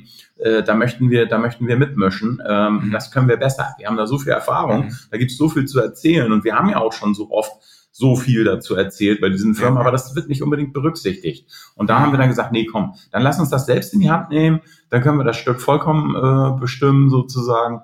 Und ähm, ja, gesagt, getan. Ne? Es gab dann noch ein paar äh, Aspekte, wo wir gesagt haben, das kann interessant sein. Das war das Zentrum der Lederwarenindustrie, es war das Zentrum der Schuhindustrie in Schwerin und wir konnten äh, Fachkräfte da ähm, bekommen weil eben im Osten die Arbeitslosigkeit höher war als hier bei uns mhm. im Westen. Da haben wir gesagt, Mensch, das ist doch klasse, da machen wir auch noch was Gutes. Wir stellen Leute ein, die das gelernt haben, die das können und die mit uns zusammen an dieser Idee arbeiten, einfach in Deutschland aus besten Materialien bessere Schuhe zu bauen. Und äh, ja, dann ging das los. Dann waren wir schon mittendrin und hatten schlaflose Nächte. Das war so in den Jahren 2006, 2008, als das alles entstand. Und Ulf, Brückenschlag jetzt mal zu heute. Jetzt seid ihr top aktuell, auch gerade vor dem Hintergrund der Lieferengpässe aus Fernost. Äh, Lieferketten sind unterbrochen. Es gibt keine Container, die die Waren hier rüberbringen nach Europa und Amerika. Und jetzt auf einmal müsste wahrscheinlich die Nachfrage nach Laufschuhen oder Produkten made in Germany wirklich grandios sein, oder? Ähm, ja, also äh, wir, wir können uns wirklich nicht beklagen. Also wir gewinnen im Moment gerade viele Händler dazu. Wir haben eine gute Nachfrage nach unseren Schuhen. Ähm, aber wir sind natürlich im Moment noch voll damit beschäftigt, eben halt ähm, die Produktion auch in der Menge sicherzustellen. Das ist nämlich gar nicht so einfach. Wir brauchen noch zusätzliche Fachkräfte, um dieses Wachstum auch zu bewerkstelligen. Die müssen angelernt werden und so weiter. Also ähm, wir haben zwar ein bisschen vorproduziert im letzten Jahr, aber nicht so viel, wie wir eigentlich wollten. Also wir müssen uns echt anstrengen ähm, dass wir eben halt diese Nachfrage dann auch wirklich gut bedienen können. Und das liegt eben nicht an gestörter Lieferkette, sondern das ist einfach ähm, ein Mann, der halt äh, am Schuh bauen soll oder eine Frau. Wir haben ja überwiegend Frauen bei uns in der Fabrik. Ähm, die, die müssen halt erstmal ähm, das lernen, so wie wir die Schuhe bauen. Das ist ja ein Spezialgebiet. Ne? Selbst wenn die mal Schuhe gebaut haben oder Lederjacken genäht haben, ist es eben schon noch ein bisschen was anderes, was wir da jetzt machen. Und äh, das braucht Zeit. Ne? Du musst, musst Leute eben, äh, äh, also wenn wir jemanden einstellen, der braucht gut ein halbes Jahr, bis er, ich sage mal, 80 Prozent der äh, Sachen kann, die ein, ein äh, schon länger bei uns mitarbeitender Mitarbeiter kann. Mhm. Aber trotzdem ist toll, ist eine Herausforderung, es macht Spaß, wir, wir freuen uns und wir werden im Team immer stärker und wir können immer mehr bewegen und äh, wir haben unheimlich viele ähm, Sachen in den letzten Jahren geändert und verbessert bei uns. Wir sind auf dem neuesten Stand. Ne? Und auch wenn unsere Schuhe oft ähm, vielen gleich erscheinen, aber wir haben so gut wie alles gewechselt. Von der Sohle, Mittelsohle, Innensohle, Obermaterial, ganze Schnittführung. Es ist alles geändert. Der Leisten ist ein anderer. Wir haben die komplett renoviert. Ne? Und mhm. das ist schon stark. Ne? Und da können wir uns dann auch mit den, mit den Führenden äh, vergleichen. Wir haben natürlich einen Kostennachteil, ne, das muss man ganz klar sehen. Wir produzieren teurer, aber wir bauen eben sauber und ethisch korrekt und alle haben Spaß und das ist eine, auch ein schönes Gefühl, sag ich mal. Ne? Wir haben keine hohen Transportkosten aus Asien, aber wir haben eben relativ hohe Lohnkosten hier. Ne? Da, aber ich wollte gerade einhaken bei dem Punkt, bei dem Punkt Nachhaltigkeit. Da seid ihr auf einmal ganz automatisch sehr weit vorne, weil ihr müsst die Produkte nicht erst aus Asien importieren, wo die meisten Laufschuhe produziert werden, wahrscheinlich 98, 99 Prozent des weltweiten Marktes, sondern ihr produziert tatsächlich vor Ort und habt dadurch eben kurze Lieferwege. Ne? Ganz genau. Das ist schon, das ist schon ein enormer Vorteil. Wir sind in, äh, sehr flexibel dadurch und äh, wie gesagt, wir hatten keine äh, Probleme mit, mit diesen Lieferketten äh, Verzögerung, wo andere drunter gelitten haben. Und wir haben da munter weitergebaut. Wir haben auch keinen Ausfall in der Fabrik gehabt, muss man auch sagen. Also wir hatten, haben das immer so gut hingekriegt. Es ist eigentlich jetzt erst, dass doch ein paar mehr Leute im Moment äh, erkältet sind oder wie auch immer. Aber das, mhm. das sieht trotzdem ganz gut aus. Also wir werden mhm. das auch, auch äh, hinter uns bringen können. Mhm. Wie hat sich denn so ganz pauschal das Geschäft gerade aktuell verändert? Habt ihr auch stark diesen Laufboom durch Corona gemerkt, jetzt vor allen Dingen auch in den Lunge-Laufläden? Ähm, tja, einerseits ja, aber andererseits hatten wir auch fünfeinhalb Monate geschlossen. Ne? Das darf man auch nicht vergessen. Und das ja. war mit die schwerste Zeit unseres Lebens. Ne? Das hat uns äh, wirklich schlaflose Nächte gekostet. Ich kann, kann ja alles ähm, regulieren und alles hinkriegen. Aber wenn man mir untersagt, mein Geschäft zu machen, ich aber weiterhin meine Kosten habe und meine Mitarbeiter, dann komme ich in existenzbedrohende Situationen. Ne? Und das ja. sehen wir jetzt aus, haben viele nicht überlebt, das Ganze. Und bei uns ist es zum Glück so, dass wir in gewissem Maße vorbereitet waren. Unsere Bank war gebrieft und so weiter. Wir konnten uns da relativ schnell viel Geld leihen und so weiter, um diese Zeit zu überbrücken. Und äh, ja, tatsächlich ist es schon ähm, eine gewisse Nachfrage mehr da. Das kann man sagen, aber es ist auch ein gewisser Nachholbedarf und so. Wir merken schon, aber das ist auch wieder eine Herausforderung für uns, weil wir haben natürlich auch da nicht die Leute sozusagen auf Vorrat, sondern das bringt uns wirklich auch an Kapazitätsgrenzen.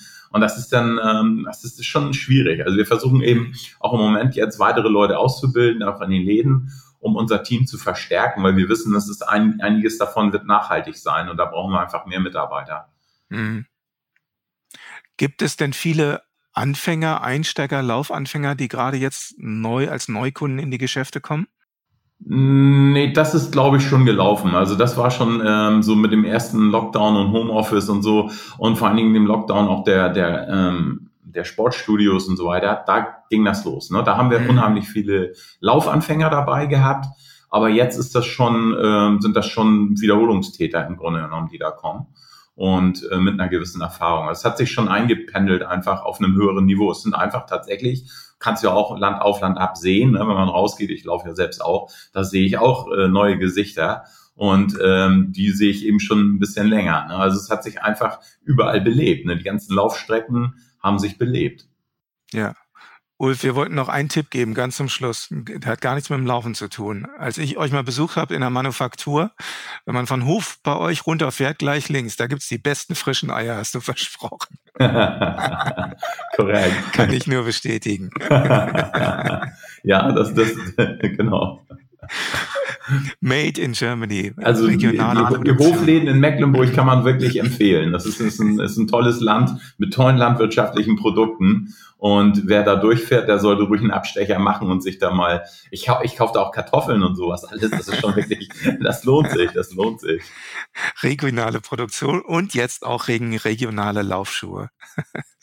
Ulf, vielen Dank erstmal für die Antworten und für die Ausführungen. Das war sehr interessant und äh, ich sag mal, bis bald im Laufgeschäft. Ja, gerne und ich bedanke mich auch bei dir, Urs. Danke. Als nächstes sprechen wir in unserem Runners World Podcast mit Marc Böhme, dem Inhaber von Bunert in Essen. Hallo Marc. Hallo Urs, schön dich zu sehen. Grüße nach Hamburg. Ja, dich auch, zu sehen und zu hören. Marc, euch gibt's ja schon eine Weile, habe ich jetzt festgestellt. Ähm, da sieht man auch, wie alt man wird. Meine, meine liebe Güte, du. Ihr hattet schon Silberhochzeit sozusagen, äh, 25-jähriges Jubiläum, ne? So ist es. Äh, am 11.01.97 sind wir 25 Jahre alt geworden. Und ich kann es auch kaum glauben. Wir beide haben uns optisch nicht verändert, wie ich jetzt gerade feststellen kann. Überhaupt Für alle anderen sehen es natürlich jetzt nicht im Podcast, aber wir sehen blendend aus, wir zwei. Wir müssen unbedingt noch die Videofunktion für einen Podcast, für solche Momente einfangen. Marc, du bist auch seit Anfang an dabei, ne, bei Bunert Essen. So ist es. Ich habe äh, den Laden zusammen mit äh, dem Namensgeber und Gründer Jörg Bunert, äh, wie gesagt, im äh, Januar 97 aufgemacht, damals noch als Geschäftsführer mhm. und habe den Laden dann als Inhaber vor zehn Jahren übernommen. Genau. Mhm. Sag mal, Jörg, müssen wir ganz kurz mal darauf eingehen, auch einer der alten Hasen äh, im Laufschuhgeschäft, im Laufladengeschäft, äh, selbst auch passionierter Läufer, der ist, glaube ich, selbst was ich, sag du es mir, 17 Mal in New York gestartet oder so, ne, der, der Jörg Bunert? Äh, Ob es jetzt 17 Mal war, weiß ich nicht, aber unzählige Male und war dabei auch äh, ganz erfolgreich. Ja, unter den Top 50, ne, beim äh, Zieleinlauf in New York Marathon mit äh, zwei 20er Zeiten, die er öfters gelaufen hat. Und ähm, aber Marc, du selbst auch. Du bist ein alter Hase auf der Lau auf den Laufstrecken und äh, hast, glaube ich, mittlerweile 57 Marathonläufe, wenn ich das gese gesehen habe, richtig, ne? Ja, ist richtig. 57 sind es geworden bisher und äh, wahrscheinlich bin ich da noch nicht am Ende, wobei jetzt die, die äh, Ambitionen nicht mehr da sind, irgendwelche Zeiten zu laufen, sondern eigentlich mehr äh, den Spaß und äh, der Spaß im Vordergrund und äh, nicht mehr so die Zeit, wie es halt früher mal war. Mhm. Äh, wobei Marathon nie meine Lieblingsstrecke war, eigentlich war so die 10 Kilometer Strecke meine, meine Paradedisziplin. Ähm, damals meine Bestzeit äh, 32, 46 nach einem Trainingsplan von Martin Grüning von der Runners World im Übrigen gelaufen. Zwölf Wochen Siehst Trainingsplan. Vielen Dank nochmal auch an Martin Grüning und dem Team von Runners World dafür. Es funktioniert also. Marc, aber du gibst hier gleich auch den Grund, warum man zu euch in die Laufläden kommt. Denn es äh, ist wahrscheinlich ja nicht nur bei dir so, sondern alle aus eurem Team sind äh, Laufschuhberater, die auch selbst Läufer sind, oder? Ja, natürlich. Also wenn du kein Läufer bist und nicht mitreden kannst, äh, dann darfst du auch äh, keine Läufer beraten in der Schuhberatung. Mhm. Selbstverständlich sind bei uns äh, alle Läufer. Unterschiedlichste Art und Weise. Du hast äh, die jungen Sportstudenten, die äh, ambitioniert äh, versuchen, noch ihre Bestzeiten äh, zu verbessern. Ähm, dann hast du aber auch unsere, unsere Hobby Hobbyläuferinnen mhm. äh, und Hobbyläufer, äh, denen es da nicht darum geht, äh, äh, Zeiten zu laufen, sondern einfach das Erlebnis Laufen äh, zu leben. Und mhm. das ist, glaube ich, auch wichtig, dass man das lebt, um es auch wiedergeben zu können. Ne?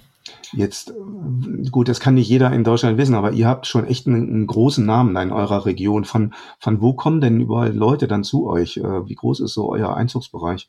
Tatsächlich ist es ja so, dass wir, dass wir äh, dicht äh, aneinander sind. Also der nächste Laden von Essen aus ist äh, in Duisburg mit, mit knapp 20 Kilometern. Äh, mein geschätzter mhm. Kollege Carsten Kruck hat dort den Laden. Auf der anderen Seite ist es Dortmund, da sind es auch nur noch 35, 40 Kilometer. Äh, Düsseldorf, es sind auch nur 20 Kilometer. Aber dennoch äh, ist es hier so dicht äh, besiedelt, äh, dass, es, mhm. dass es sich lohnt. Also wir haben in Essen ja nahezu 600.000 Einwohner. Dazu kommen die angrenzenden Städte wie Mülheim, die wir uns mit Duisburg teilen, dann äh, Felbert, Heiligenhaus, äh, Bochum natürlich äh, ganz mhm. großes Gebiet mit 370.000 Einwohnern. Das teilen wir uns mit Dortmund. Also ähm, das Einzugsgebiet ist doch äh, recht groß und vor allen Dingen ähm, von der Einwohnerzahl her sehr, sehr, sehr, sehr groß.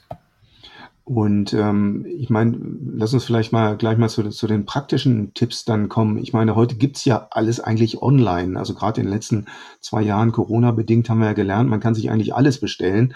Ähm, wie, wie, bei Laufschuhen ist es natürlich ein bisschen schwieriger, also weil man immer sagt, man muss mehrere Modelle anprobieren und äh, so viele Modelle, wie ihr im Laden habt, wird man sich niemals vom Paketboten bringen lassen können. Ist die Auswahl an Laufschuhen ein Fluch oder ein Segen für euch?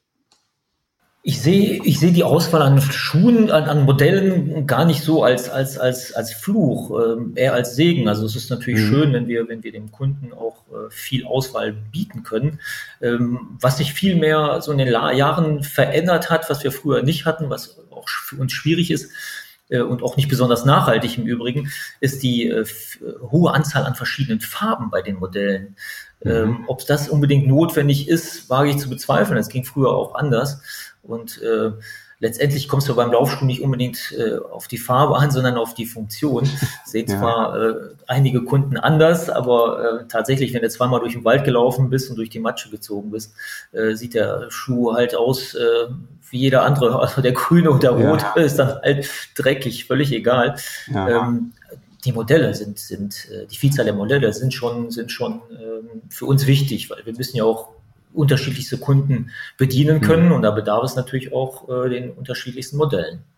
Sag mal ganz kurz zu dem Problem oder zum Thema Farbe. Interessiert das den äh, Läufer, die Läuferin überhaupt so sehr? Weil, also du hast ja recht, die, es fällt uns bei unseren Laufschuhtests auch immer wieder auf. Teilweise gibt es ein Modell dann in fünf, sechs verschiedenen Farben, wo wir uns auch fragen, interessiert es die Leute? Also wird darauf so geachtet bei den Läuferinnen und Läufern? Zum Teil. Zum Teil ist es so und ähm, zum Teil auch nicht. Also es kommen ähm, Kunden rein, die sagen, äh, ich brauche einen Laufschuh, der funktioniert, mhm. dann ist in die Farm eigentlich relativ egal. Aber da gibt es natürlich auch äh, Kundinnen und vor allen Dingen Kundinnen, muss ich dazu sagen, auch im Darmbereich ist es, ist es extremer, äh, die halt sagen, ja, der ist äh, zwar toll, der passt mhm. mega, aber der ist nicht schön. Mhm. Und äh, da muss man halt auch äh, zum Hörer greifen oder beziehungsweise heutzutage halt äh, online dann die Farbe äh, nachbestellen. Das passiert äh, durchaus. Gib uns mal einen Überblick. Wie viele Marken habt ihr bei euch im Geschäft, im Angebot und wie viele Modelle sind das etwa? Also ich habe tatsächlich mit der Frage gerechnet und habe dann auch mal mein Warenwirtschaftssystem gefragt. Also aktuell sind es tatsächlich 97 äh, Modelle von 15 oh. verschiedenen Lieferanten. Okay, und jetzt kommt der Idealfall. Also ich komme als Kunde ins Geschäft. Guten Tag, ich hätte gern ein paar Laufschuhe. So, auf wie viel Zeit muss ich mich denn einstellen? Äh, Standard sind so 20 bis 30 Minuten. Die sollte man schon, äh, die sollte man schon einberechnen. Äh, natürlich kann es auch kürzer dauern, es kann aber auch länger dauern, je nachdem, wie mhm. halt das Gespräch läuft. Der eine Kunde möchte, möchte gerne sein Nachfolgemodell nochmal getestet haben. Ähm, und, und möchte unbedingt den nochmal haben, weil er eh zwei, drei verschiedene läuft, der ist natürlich schneller durch. Dann hast du aber den Anfänger, der äh, gar nichts hat, also der braucht dann mhm. noch Socken dazu, der braucht noch, oder die, äh, die, Dame braucht auf jeden Fall noch den Sport-BH dazu, mhm. äh, vielleicht noch, noch, noch, noch eine, eine Curex-Einlage, um den Schuh noch komfortabler zu gestalten. Äh, und dann dauert es halt dementsprechend länger. Soll es ja auch, ne? Also ich meine, deswegen kommt man ja auch zu euch, äh, eben auch, wir hatten jetzt gerade so ein großes redaktionelles Thema, ähm, so Fehler beziehungsweise Verletzungsursachen. Was beobachtest du denn so aus dem Alltagsgeschäft? Was ist der häufigste Fehler von Läuferinnen und Läufern bei ihrer Laufschuhwahl? Ja, tatsächlich. Da sprichst du ein Thema an, was wir natürlich auch äh, im Fokus haben, ähm, und zwar der Erstkauf und der Zweitkauf. Und da ist mhm. es ganz äh, witzig zu sehen, dass viele, viele Läufer äh, sich gerne am Anfang beraten lassen und dann aber meinen, äh, aha, ich weiß ja, was ich brauche und hole dann, äh, hole mir das äh, ähm, Nachfolgemodell aus dem Netz. Ist ja mhm. einfach. Da sind die vielleicht 20 Euro günstiger, bieten aber dafür keine Beratung. Ähm, großer Fehler zum Teil. Weil, äh, wie wir beide wissen, äh, bleibt oftmals der Name des Schuhs bestehen, vielleicht mit einer 9 und einer 10 dahinter, aber Absolut. das Modell ist völlig unterschiedlich und äh, überhaupt nicht vergleichbar mit dem Vorgängermodell. Mhm. Aktuell nehme ich zum Beispiel den, den, den äh, äh Adidas Boston. Äh, Adidas mhm. Boston 8, 9 konntest du gut miteinander vergleichen. Jetzt kommt der 10er, ein komplett anderer Schuh, aber der Kunde sieht im Netz, ach guck mal, da ist mein Nachfolger, der klickt das Ding an und äh, kriegt dann einen komplett anderen Schuh geliefert. Das zweite Problem ist, ähm, der Fuß verändert sich natürlich auch äh, im Laufe des Läuferlebens. Wir haben zum Beispiel die Läufer, die Fußmuskulatur trainieren, bestenfalls. Mhm. Da wird der Fuß stabiler, braucht natürlich einen anderen Schuh. Mhm. Oder das Fußgewölbe senkt sich, weil man da in der Richtung nichts macht, den Fuß belastet.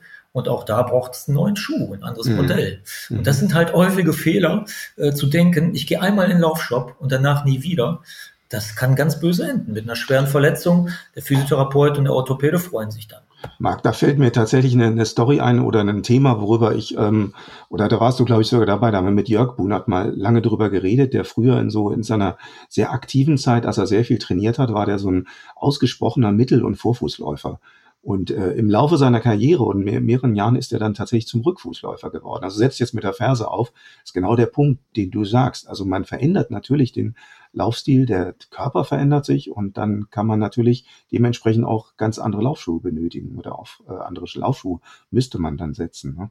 Ja, ganz bei dir. Also es ist wirklich, das sind so die häufigsten Fehler, die wir auch, die wir auch sehen und äh, wo wir halt auch an den Läufer appellieren können.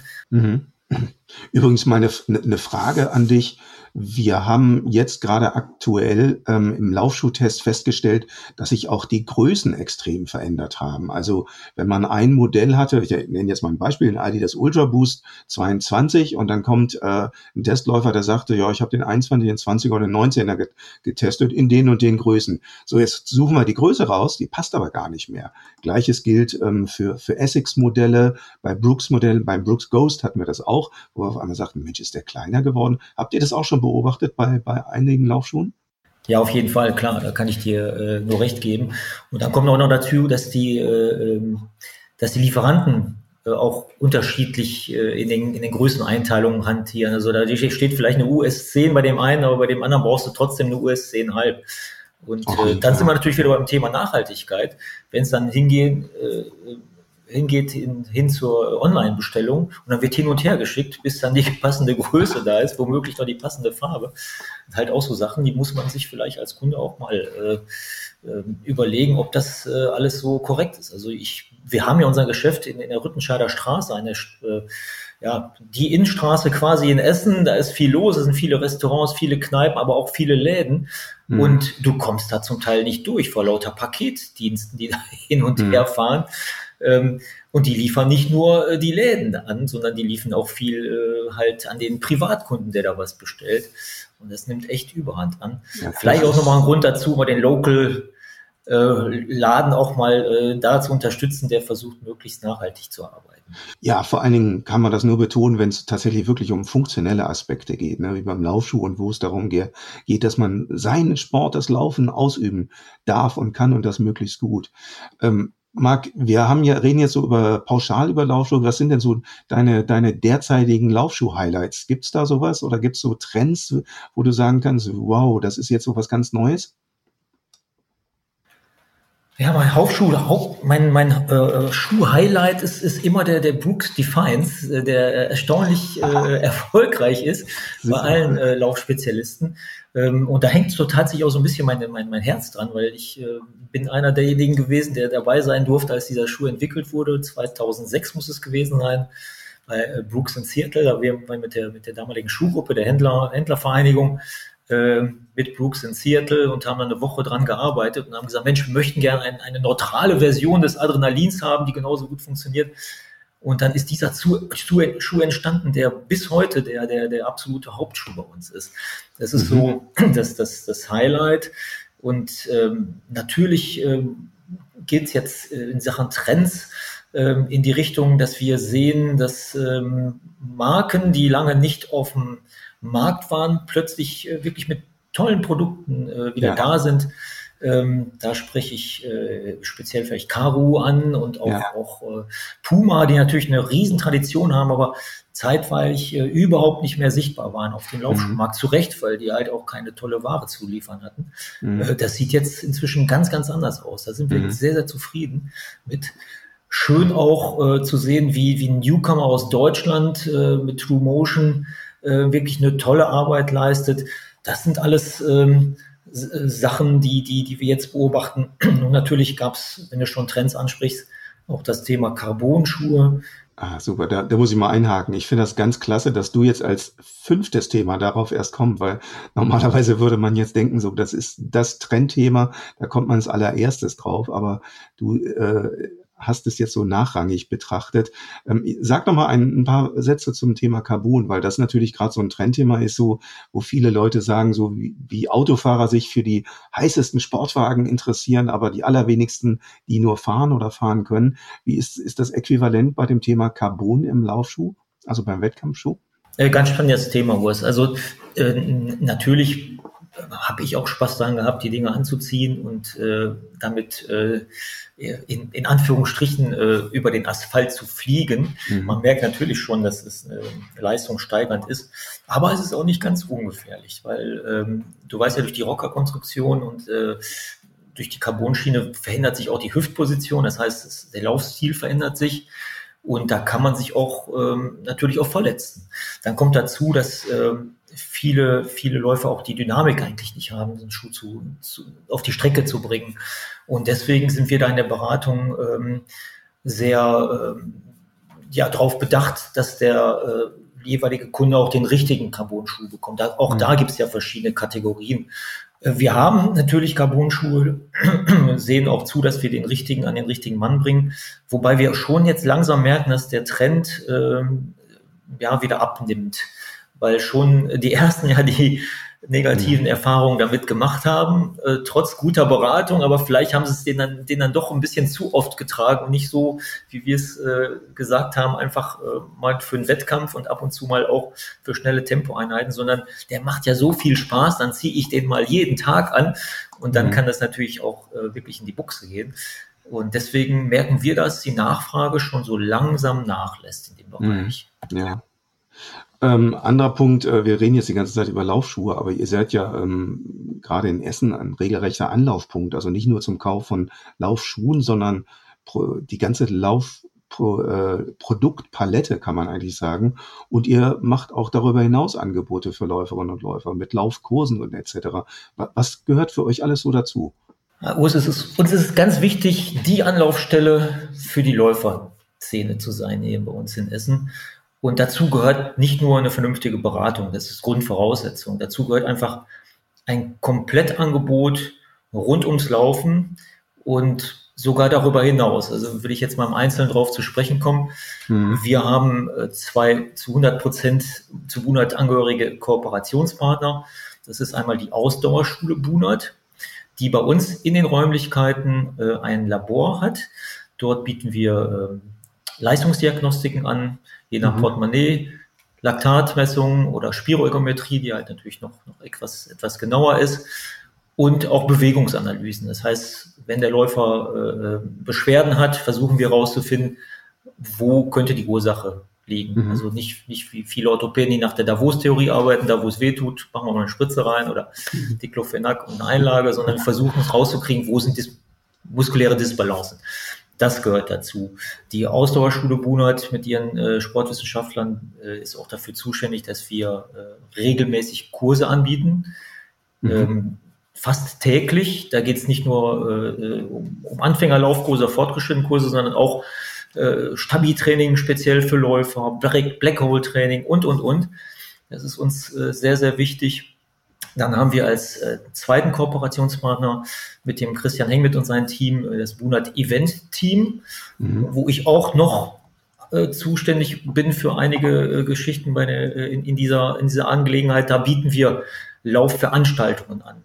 Ähm, von bis, also vom klassischen Halbmarathon, 10 äh, Kilometer Lauf ähm, auf der Bahntrasse, die von Essen nach Mülheim geht und zurück, mhm über äh, den Essener Firmenlauf, der inzwischen eine große Tradition hat und, und uns auch viel, äh, ja, viel Bekanntheit in der Stadt gebracht hat. Wir haben inzwischen 13.000 Teilnehmer, also eine recht große Veranstaltung. Ja. Und ähm, dann haben wir aber auch die Essen City Trails. Also Essen City Trails, ganz witzig, da laufen die Leute durch Gebäude, wo sie sonst eigentlich nicht durchlaufen könnten. Das kann die mhm. Kirche sein, das kann ein Kino sein, das kann ein Theater sein. Ähm, das wechselt sich dann halt auch von Jahr zu Jahr ab. Ein Autohaus hatten wir schon dabei, wir hatten eine Table Dance dabei, also alles Mögliche. Und da passieren halt auch so gewisse Aktionen. Also wir hatten mhm. schon mal, ich kann mich dran erinnern, äh, sehr witzig, weil ich selbst als Moderator auf der Bühne stand. Da hatten wir eine Show auf der Bühne. Das heißt, wir hatten in einem Theater, Musical-Theater, haben wir, haben wir äh, Publikum platziert mit Rasseln und wir haben äh, Beleuchter da gehabt, die haben den ganzen Laden ausgeleuchtet. Es sah aus wirklich wie ein, eine Riesenshow. Ich stand da mit, mit, mit Anzug und Smoke und, und, und äh, Fliege auf der Bühne und die Leute kamen durch den Hintereingang. Gruppenweise wurden die auf die Bühne gelassen und die wussten gar nicht, wie denen geschah. Die waren plötzlich Kandidaten einer Show. Die hieß ah. dann äh, äh, blamieren oder verlieren. Und äh, waren, das war so witzig. Also die waren natürlich total perplex, auf der Bühne zu stehen. Das Publikum äh, äh klatschte und tobte und die Beleuchtung äh, ging in die Augen. Das, ist, das war also wirklich ein Riesending.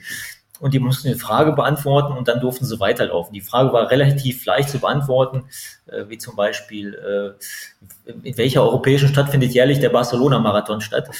Ähm, Ui, war sehr einfach zu beantworten. Dann durften dann, das Publikum hat dann aufgrund der richtigen Antwort geklatscht und getobt, dann durften alle weiterlaufen.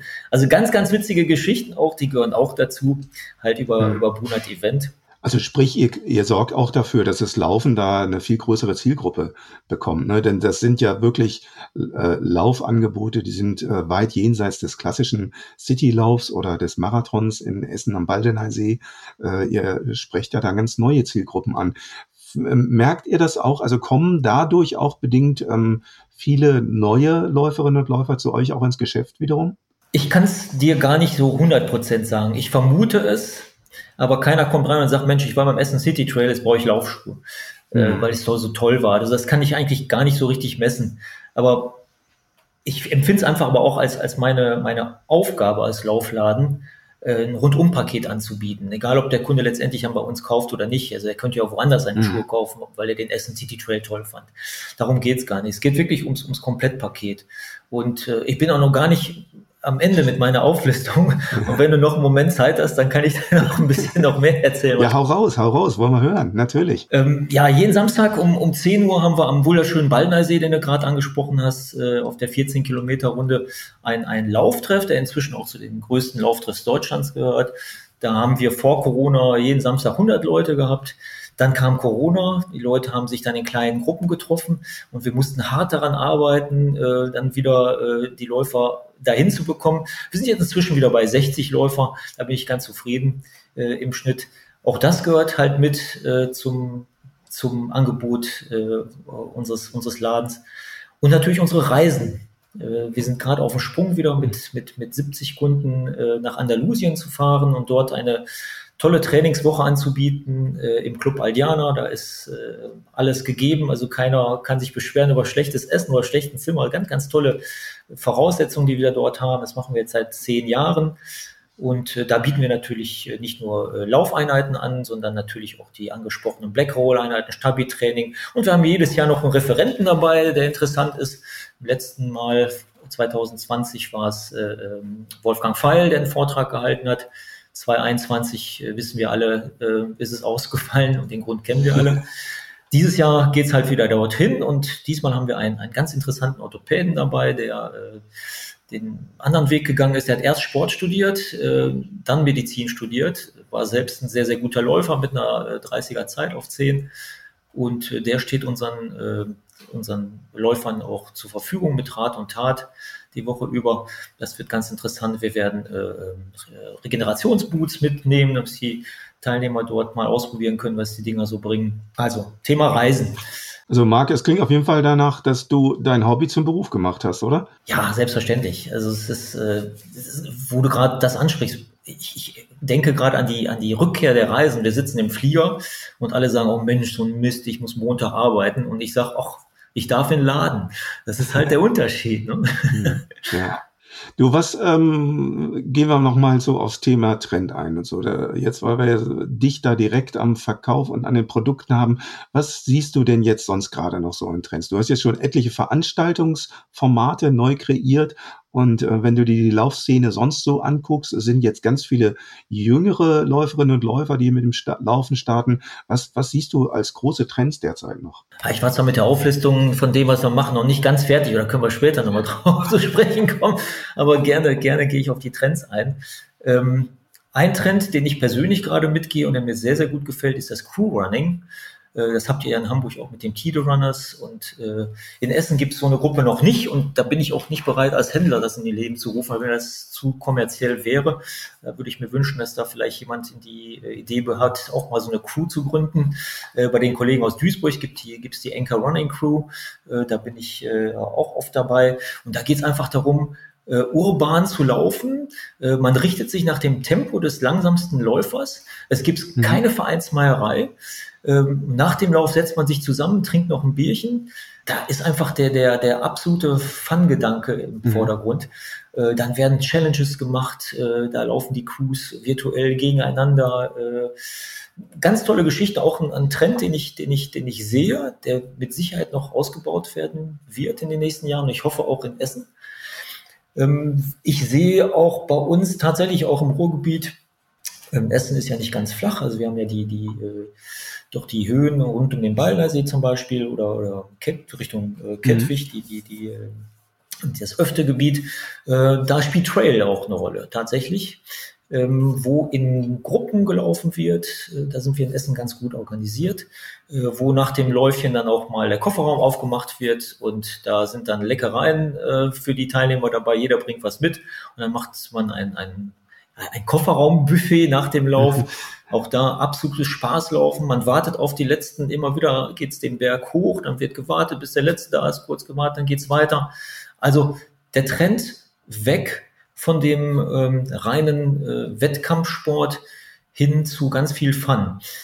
Und der letzte Trend, den ich äh, erkannt habe, ist der, ich nenne ihn mal den Corona-Läufer, äh, ja. dessen Sport äh, auf Eis gelegt wurde aufgrund von Corona. Er konnte also nicht in der Halle Handball spielen oder äh, auf dem Fußballplatz Fußball spielen. Und dann hat er den Wald wieder für sich entdeckt. Und das sah man ganz, ganz oft am Anfang am Outfit. Mhm. Das war ganz witzig. Ja. Äh, die alten Adidas-Schlappen wurden, wurden wieder aus dem Schrank geholt, die alte Jogginghose wurde aus dem Keller gekramt. Ganz, ganz witzig. Und aus dem äh, Kundenkreis ähm, also aus dem äh, Kreis der Corona-Läufe sind auch wieder neue Kunden entstanden bei uns. Das ist äh, ganz interessant. Ja, es ist auch interessant, dass sich viele, ähm, die früher mal gelaufen sind, jetzt auch wieder raustrauen, ne? weil es wieder so viele Anfängerinnen, Anfänger gibt, die jetzt so starten. Und ich glaube, die, die Eintrittshürde zum Laufen, die ist jetzt doch deutlich gefallen. Und ähm, finde ich übrigens klasse, dass ihr das mit solchen äh, Events dann auch noch zusätzlich unterstützt. Ich war übrigens ganz begeistert. Ihr habt ja durchaus auch, ähm, weil du das als Trend eben auch genannt hast, ihr habt ja zum Beispiel auch durchaus ähm, Trail-Produkte, Trailrunning-Produkte im Angebot, also zum Beispiel Trailrunning-Marken auch explizit. Was, was habt ihr da so für Erfahrungen gemacht bislang? Ja, es ist ähm, Licht und Schatten, sage ich jetzt mal. Also der Trailläufer ist aber auch oft ein Kunde, der kauft, kauft ganz gerne mal in den Trail-Bereichen. Also wenn er, wenn er jetzt in, in Alpen unterwegs ist, dann geht er mal zum Kollegen dorthin und, und schaut, was er hat. Ähm, aber auf der anderen Seite verkaufen wir natürlich auch viel in dem Bereich. Also Trinkrucksäcke sind ein ganz großes Thema. Ähm, kleineres Thema sind die Stöcke, aber auch die bieten wir an. Ähm, Trail Outfit, ne? der Trailläufer mhm. braucht ja auch schon mal ähm, etwas äh, andere Bekleidung, da muss auch mal eine Tasche mehr sein als, als bei dem Läufer, der an der Straße entlang läuft. Ähm, und natürlich die Schuhe, klar, Trailschuhe mhm.